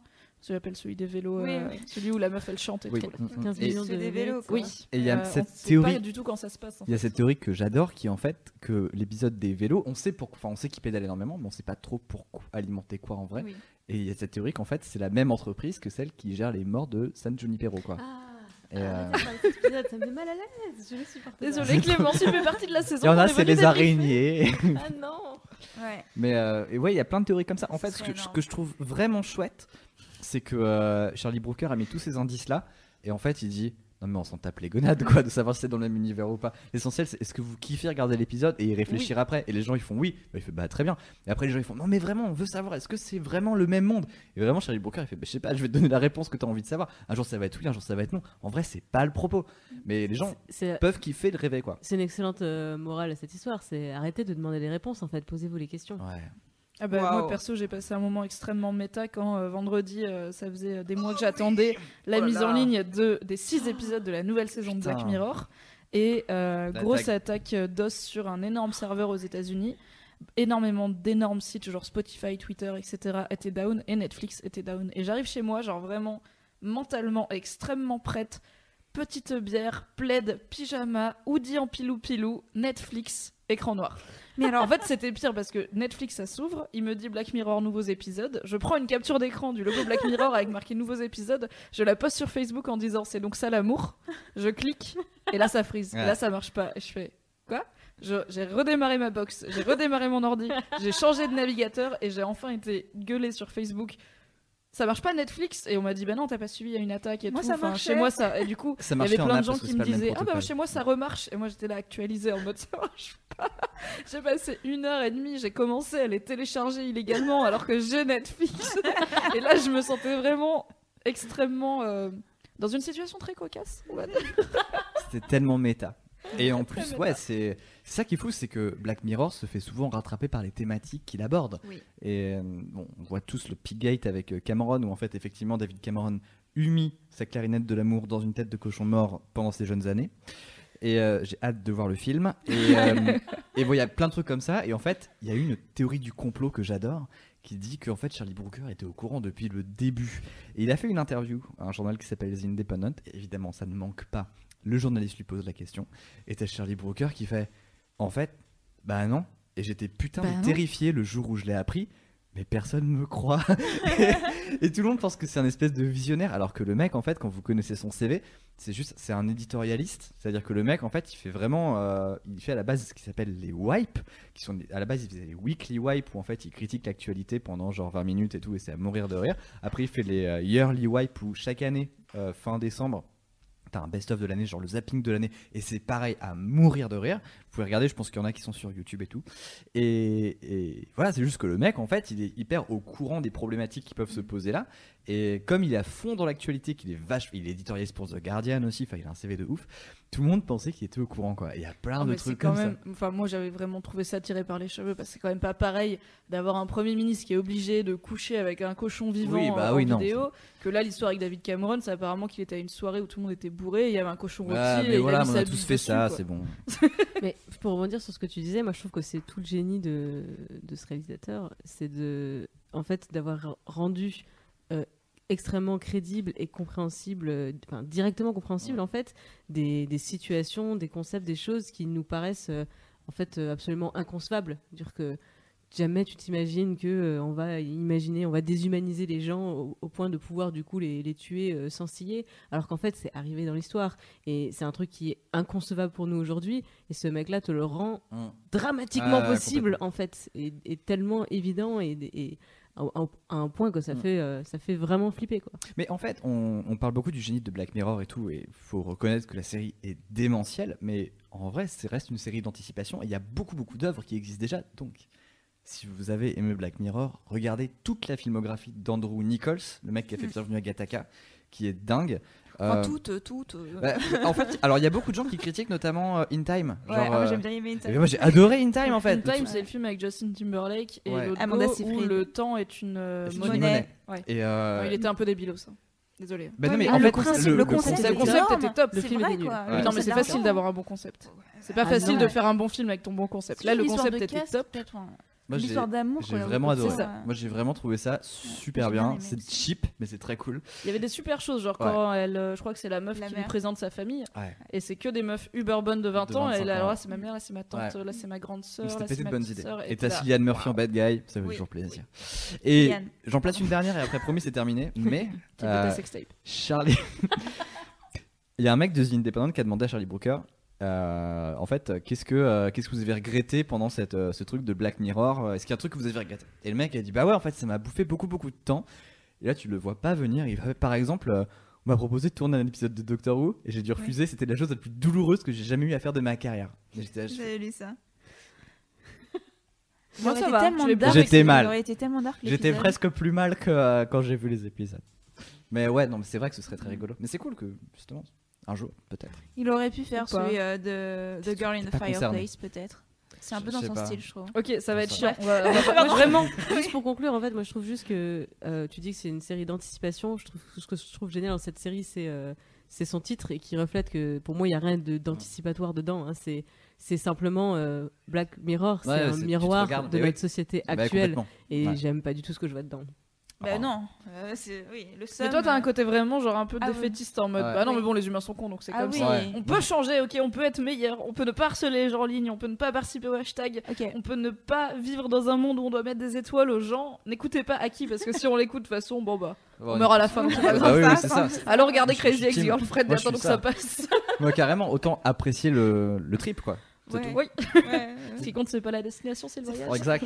Là, l'obj- l'objectif maintenant, c'est de vivre le plus longtemps possible pour arriver à ce stade où on pourra transférer nos esprits dans une sorte de matrice de. C'est pas Clément. Arrêtez. Et puis, en vrai, attends. Ou alors c'est déjà le cas. Ou alors c'est déjà le cas. Auquel cas on est déjà mort. Auquel cas, pourquoi Est-ce que je peux changer de skin, tu vois? Est-ce qu'on peut avoir, est-ce qu'on peut avoir des petits, des Non, petits parce que Mark Zuckerberg il a les droits et du Ah, coup tu peux ça. pas changer de skin. rageant. Et euh, On mais- va, euh, écoute, ça fait deux heures et quelques. Ah oui. On va, on va se dire au revoir. On va euh, clôturer ce podcast sur Black Mirror. Euh, donc avis globalement positif sur cette saison, sans surprise, hein, on doit dire, parce que pour moi, tant qu'il y a Charlie Brooker derrière, il y a Ouais. très peu de chances que ça soit vraiment raté. Et même les épisodes un peu en dessous restent bien au-dessus de beaucoup d'autres choses qui se font euh, à la Ouais. télé en ce moment. Épisode 5, le- l'épisode en dessous, du coup, pour tout le monde ou pas? Le 2. Non, un Ah, pour le- moi. deux. Le 1 pour moi. Ah, 1, 2. Ouais, non, moi le, le 4, c'est celui que j'ai le moins aimé. Ah ouais. Arrêtez de juger, mais- arrêtez de me juger. pas te virer. Et pour toi, le 5. Ouais, non, mais le 2, je l'ai. Non, le 2. Le Ok. 2, bah, le 2 c'est celui que j'aurais pu zapper en fait. Et du coup, euh, Erquette, tu disais tout à l'heure euh, que tout le monde a un épisode préféré différent de Black Mirror. C'est quoi ton Black Mirror préféré? Toutes saisons confondues? Toutes saisons confondues. Ah, Christmas Special inclus. Ah ouais, non, c'est le 4. C'est San Junipero. Pour moi, c'est Big Fish 2. non, ne- donc... Ah, de toutes les saisons? Ah ouais, ouais, Ah, ouais. C'est pour moi, c'est vraiment Big Fish 2, le truc à, à cocher toutes les cases pour moi. C'est euh, c'est c'est ça. T'es sur la happy end. Ouais. Mais Enfin, sinon, ce happy end, serait- ça dépend à qui on Oui, demande. voilà. mais- Ouais. Ouais. Arrêtez. À qui? Euh, Moi, c'est Be Right Back. Je- bah, Donc c'est ce saison Premier 2, épisode de la saison 2, 1, ouais. euh, la meuf dont le mari meurt et qui crée un androïde de son mari. C'est aussi ça. mon préféré. Bah, en fait, c'est l'histoire que je trouve la plus humaine de toutes. Euh, Il n'y a pas de technologie au final. Ok, c'est un robot, mais à part ça. Pas euh, du tout, il y a juste un cyborg dans Non. une baignoire. à part ça, il n'y a rien y d'autre, pas de je techno. trouve. Ça se passe dans la campagne, enfin, c'est super beau. Mais bon, il y a Elliot Well et euh, Donald Gleason et ça joue beaucoup. Mais Oui. ouais, vraiment Ouais. très message très beau, euh, réflexion euh, très belle, etc. Je pense que c'est mon préféré à égalité avec euh, Hated in the Nation, mais c'est pas du tout les mêmes. euh, Hated in the Nation, c'est un épisode qui m'a, certes, qui m'a fait ressentir des choses et qui m'a rappelé des choses que j'ai ressenties, mais qui m'a beaucoup stimulé d'un un côté intellectuel. Be Right Back, c'était de la pure émotion, et je pense que j'ai très peur dans ma vie de d'être un jour amoureuse de quelqu'un qui meurt et d'être veuve du coup, enfin même pas forcément mariée, mais en tout cas euh, veuve dans les faits. Et du coup, le fait que J'adore Domhnall Gleeson, leur couple est trop chou, ça commence et Mm. au bout de 10 minutes, il est mort. Et j'étais vraiment là en mode non, genre non, ok, Limite, ça, tu peux non, dire ça a trois pas le droit d'arriver quoi, Ouais. c'est Ouais. pas possible. Elle est enceinte, vous venez d'emménager ensemble, genre non, ça n'arrive pas dans la vie. Du coup, il m'a fait ressentir euh, plus de choses, donc je le considère toujours un petit peu comme mon préféré. Et le ouais, San Junipero aussi, parce que moi je le vois comme un happy end et j'adore les actrices encore une fois, et le délire des années 80. Et le, Il est trop beau, il est Trop trop bien réalisé Voilà. en plus quoi. Les couleurs sont beau. magnifiques. Euh, moi, mon préféré, euh, sans surprise, c'est euh, Hate It in the Nation, vraiment de toute la série, parce qu'il nous met à tous une claque derrière la, derrière la tête, sérieusement. Et on n'a pas vraiment parlé du sujet, mais j'ai aussi apprécié cette dimension sur la surveillance de masse, puisque Oui. c'est un sujet d'actualité euh, qui, nous, qui nous touche directement et qui nous rappelle en fait que tu peux pas avoir, euh, tu peux pas avoir euh, la sécurité contre. C'est un, Ouais. c'est un échange de sécurité contre la liberté, et en vrai, on a beaucoup plus à perdre euh, dans cette, dans cette option-là qu'il n'y a aucune, aucune technologie qui n'est pas hackable. Enfin, je, Ah je bah ouais. refuse d'y croire, c'est pas, Regarde, tout le monde avait dit que la été 3DS créé- c'était pas hackable. Ça a été créé, ça doit être, ça doit être modifié, n'importe qui, enfin, quelqu'un pourra le faire. Donc, j'aime, j'aime cet épisode parce que je le trouve euh, ni futuriste, euh, ni. euh, oui, trop enfin, dramatique. euh, ouais, trop- voilà, il est, il est- trop il est- fictionnel. Il est, trop réaliste en fait. Il est vraiment extrêmement réaliste et je resterai là-dessus en fait. C'est, il, il pose des questions où il donne pas de réponse. Il y a pas de cochon, c'est dommage quand même. moi Louise, c'était une enquête. puisque euh, tu as finalement euh, toi aussi regardé euh, quasiment tout Black Mirror. Ouais, j'ai pas fini. euh, Oh merde, on l'a tous bah, elle était prévenue, je suis désolée Louise. hein. Mais oui, bien sûr. Euh, pour l'instant, moi aussi, ça va être le deux- l'épisode euh, 1 de la saison 2. Ok, Euh, donc Be Right Be Back. Right Ouais. Bah, parce que vraiment, c'est c'est vraiment assez horrible, quoi, comme, euh, comme moment. Le moment où elle clique sur le, sur le lien euh, dans le mail, je suis là, genre, mais non, mais pourquoi tu fais ça? Parce qu'il est mort et qu'elle veut lui parler, Quelle ok? idée horrible. Et qu'elle est, et elle vient d'apprendre qu'elle est enceinte, surtout. Enfin, c'est le pire truc, quoi. Donc, euh, donc voilà, c'est mon préféré. Et en même temps, c'est celui où j'étais. Autant euh, j'ai eu peur euh, sur euh, l'épisode 2 de la dernière saison parce que c'est un truc d'horreur et tout. Mais là, j'étais vraiment crispée. J'avais mon oreiller sur moi. J'étais là, genre, mais pourquoi elle fait ça? Mais non, mais c'est horrible. Et pourquoi? Et pourquoi? Et voilà. J'ai très audiblement gémi de, de peine devant cet épisode, donc je te comprends. Merci tout le monde d'avoir été là pour parler de Black Mirror saison 3. On se retrouve très probablement pour la deuxième partie de cette saison. Quoi. Elle sera diffusée, il me semble que c'est au printemps. Le printemps, temps. été. il y a le temps, les meufs pas pressées. posé. Oui, on est bien. Euh, puisque tu as, passé tout le podcast à parler de Doctor Who, je vais me permettre un petit mot. Sherlock revient le 1er janvier. Exact. On fera donc des podcasts sur Sherlock, Of saison course. 4. Enfin, vive la télé britannique. Tellement. Merci Internet de nous avoir suivis et je vais laisser euh, Louise vous annoncer les prochains podcasts à venir. Oui, les prochains podcasts, podcasts pardon, euh, c'est la semaine prochaine, donc le 2 novembre, ça sera l'émission avec euh, SML et Navi, comme toujours, qui invite Sophie Garrick, qui est co-réalisatrice et co-créatrice de la web-série Le Meufisme. Euh, elles parleront d'orientation sexuelle. Donc ça va être hyper cool et je pense qu'elles auront plein de choses à dire. Et le deuxième podcast de la semaine, ça sera euh, encore un derrière l'écran. Euh, cette fois, ça sera sur Westworld parce qu'on kiffe cette série. Je vois qui sourire. Euh, donc Westworld, théorie autour de la, de la première saison. Où est-ce que les scénaristes nous emmènent Qui fait quoi vraiment? Qui est vraiment un robot Qui ne l'est pas? Mhm. On ne sait pas. Euh, et pour ça, euh, Mimi et Aki ont invité les frères des cracks, donc euh, François et Raphaël. Donc je pense que euh, on va avoir de bonnes théories autour de la table et surtout Voilà. euh, Internet. euh, je pense que tu es la meilleure source de la terre, donc viens. Et euh, c'est, nous, c'est quand le Westworld? Le 3 c'est le novembre. 3 novembre. On sera quoi, l'épisode 5-6 là? 5 5, 6. mi-saison. C'est mi-saison pile. On a fait. Clémence qui est en train de se dire je vais regarder les 5 épisodes. Donc voilà, merci Internet de nous avoir suivis et puis euh, bah, on se retrouve la semaine prochaine donc pour l'émission le 2 novembre. Tout à fait. Et le 12 novembre pour la nuit originale. Exactement. Ça C'est va quand être le si programme On sait pas encore. Alors, je vais le sortir aujourd'hui, mais je suis en train de caler encore. Il y a deux tranches qu'il faut que je cale encore. Et, euh, et c'est bon. Euh, Et aujourd'hui, en fait, je voulais faire un visuel, je voulais ajouter quelqu'un qui devait venir et qui m'a envoyé un mail en me disant Ah, ça va peut-être être compliqué, je sais pas. Et du coup, je l'ai enlevé, peut-être. Mais il se peut qu'elle revienne après.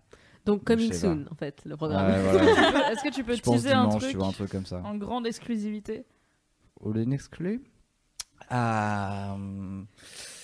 ou- Ouais, je réfléchis. Le mec à quoi. oui, quoi. oui, oui. Alors, je peux vous donner deux exclus. Waouh Euh. Boulet vous a dit qu'il ne serait pas là. Euh, il sera un peu là. Et une deuxième exclue, euh, a priori, on est en train d'en parler, mais euh, on devrait avoir la team de DataGull euh, qui sera là pour faire. euh, Oh, je vais faire genre que je connais, mais. Yeah. très bien. Mais donc du coup pour, euh, pour un bon débat et je suis en train de négocier une interview, je peux pas vous dire, mais je suis en train de négocier une interview pour euh, le 15h-16h. Si ça se fait, ça va être je pense mais Fou. de, de la de l'énorme folie. Donc deux exclus et du teasing. Ah, deux exclus. Il est pas venu pour rien. Il bosse bien. Salut Internet, à bientôt Bonne soirée. À bientôt. Bye. As humans, we're naturally driven by the search for better. But when it comes to hiring, the best way to search for a candidate isn't to search at all. Don't search, match with Indeed. When I was looking to hire someone, it was so slow and overwhelming. I wish I had used Indeed. If you need to hire, you need Indeed. Indeed is your matching and hiring platform with over 350 million global monthly visitors, according to Indeed data, and a matching engine that helps you find quality candidates fast. Ditch the busy work. Use Indeed for scheduling, screening, and messaging so you can connect with candidates faster. And Indeed doesn't just help you hire faster. 93% of employers agree Indeed delivers the highest quality matches compared to other job sites, according to a recent Indeed survey. And listeners of this show will get a $75 sponsored job credit to get your jobs more visibility at Indeed.com slash podcast. That's Indeed.com slash podcast. Terms and conditions apply.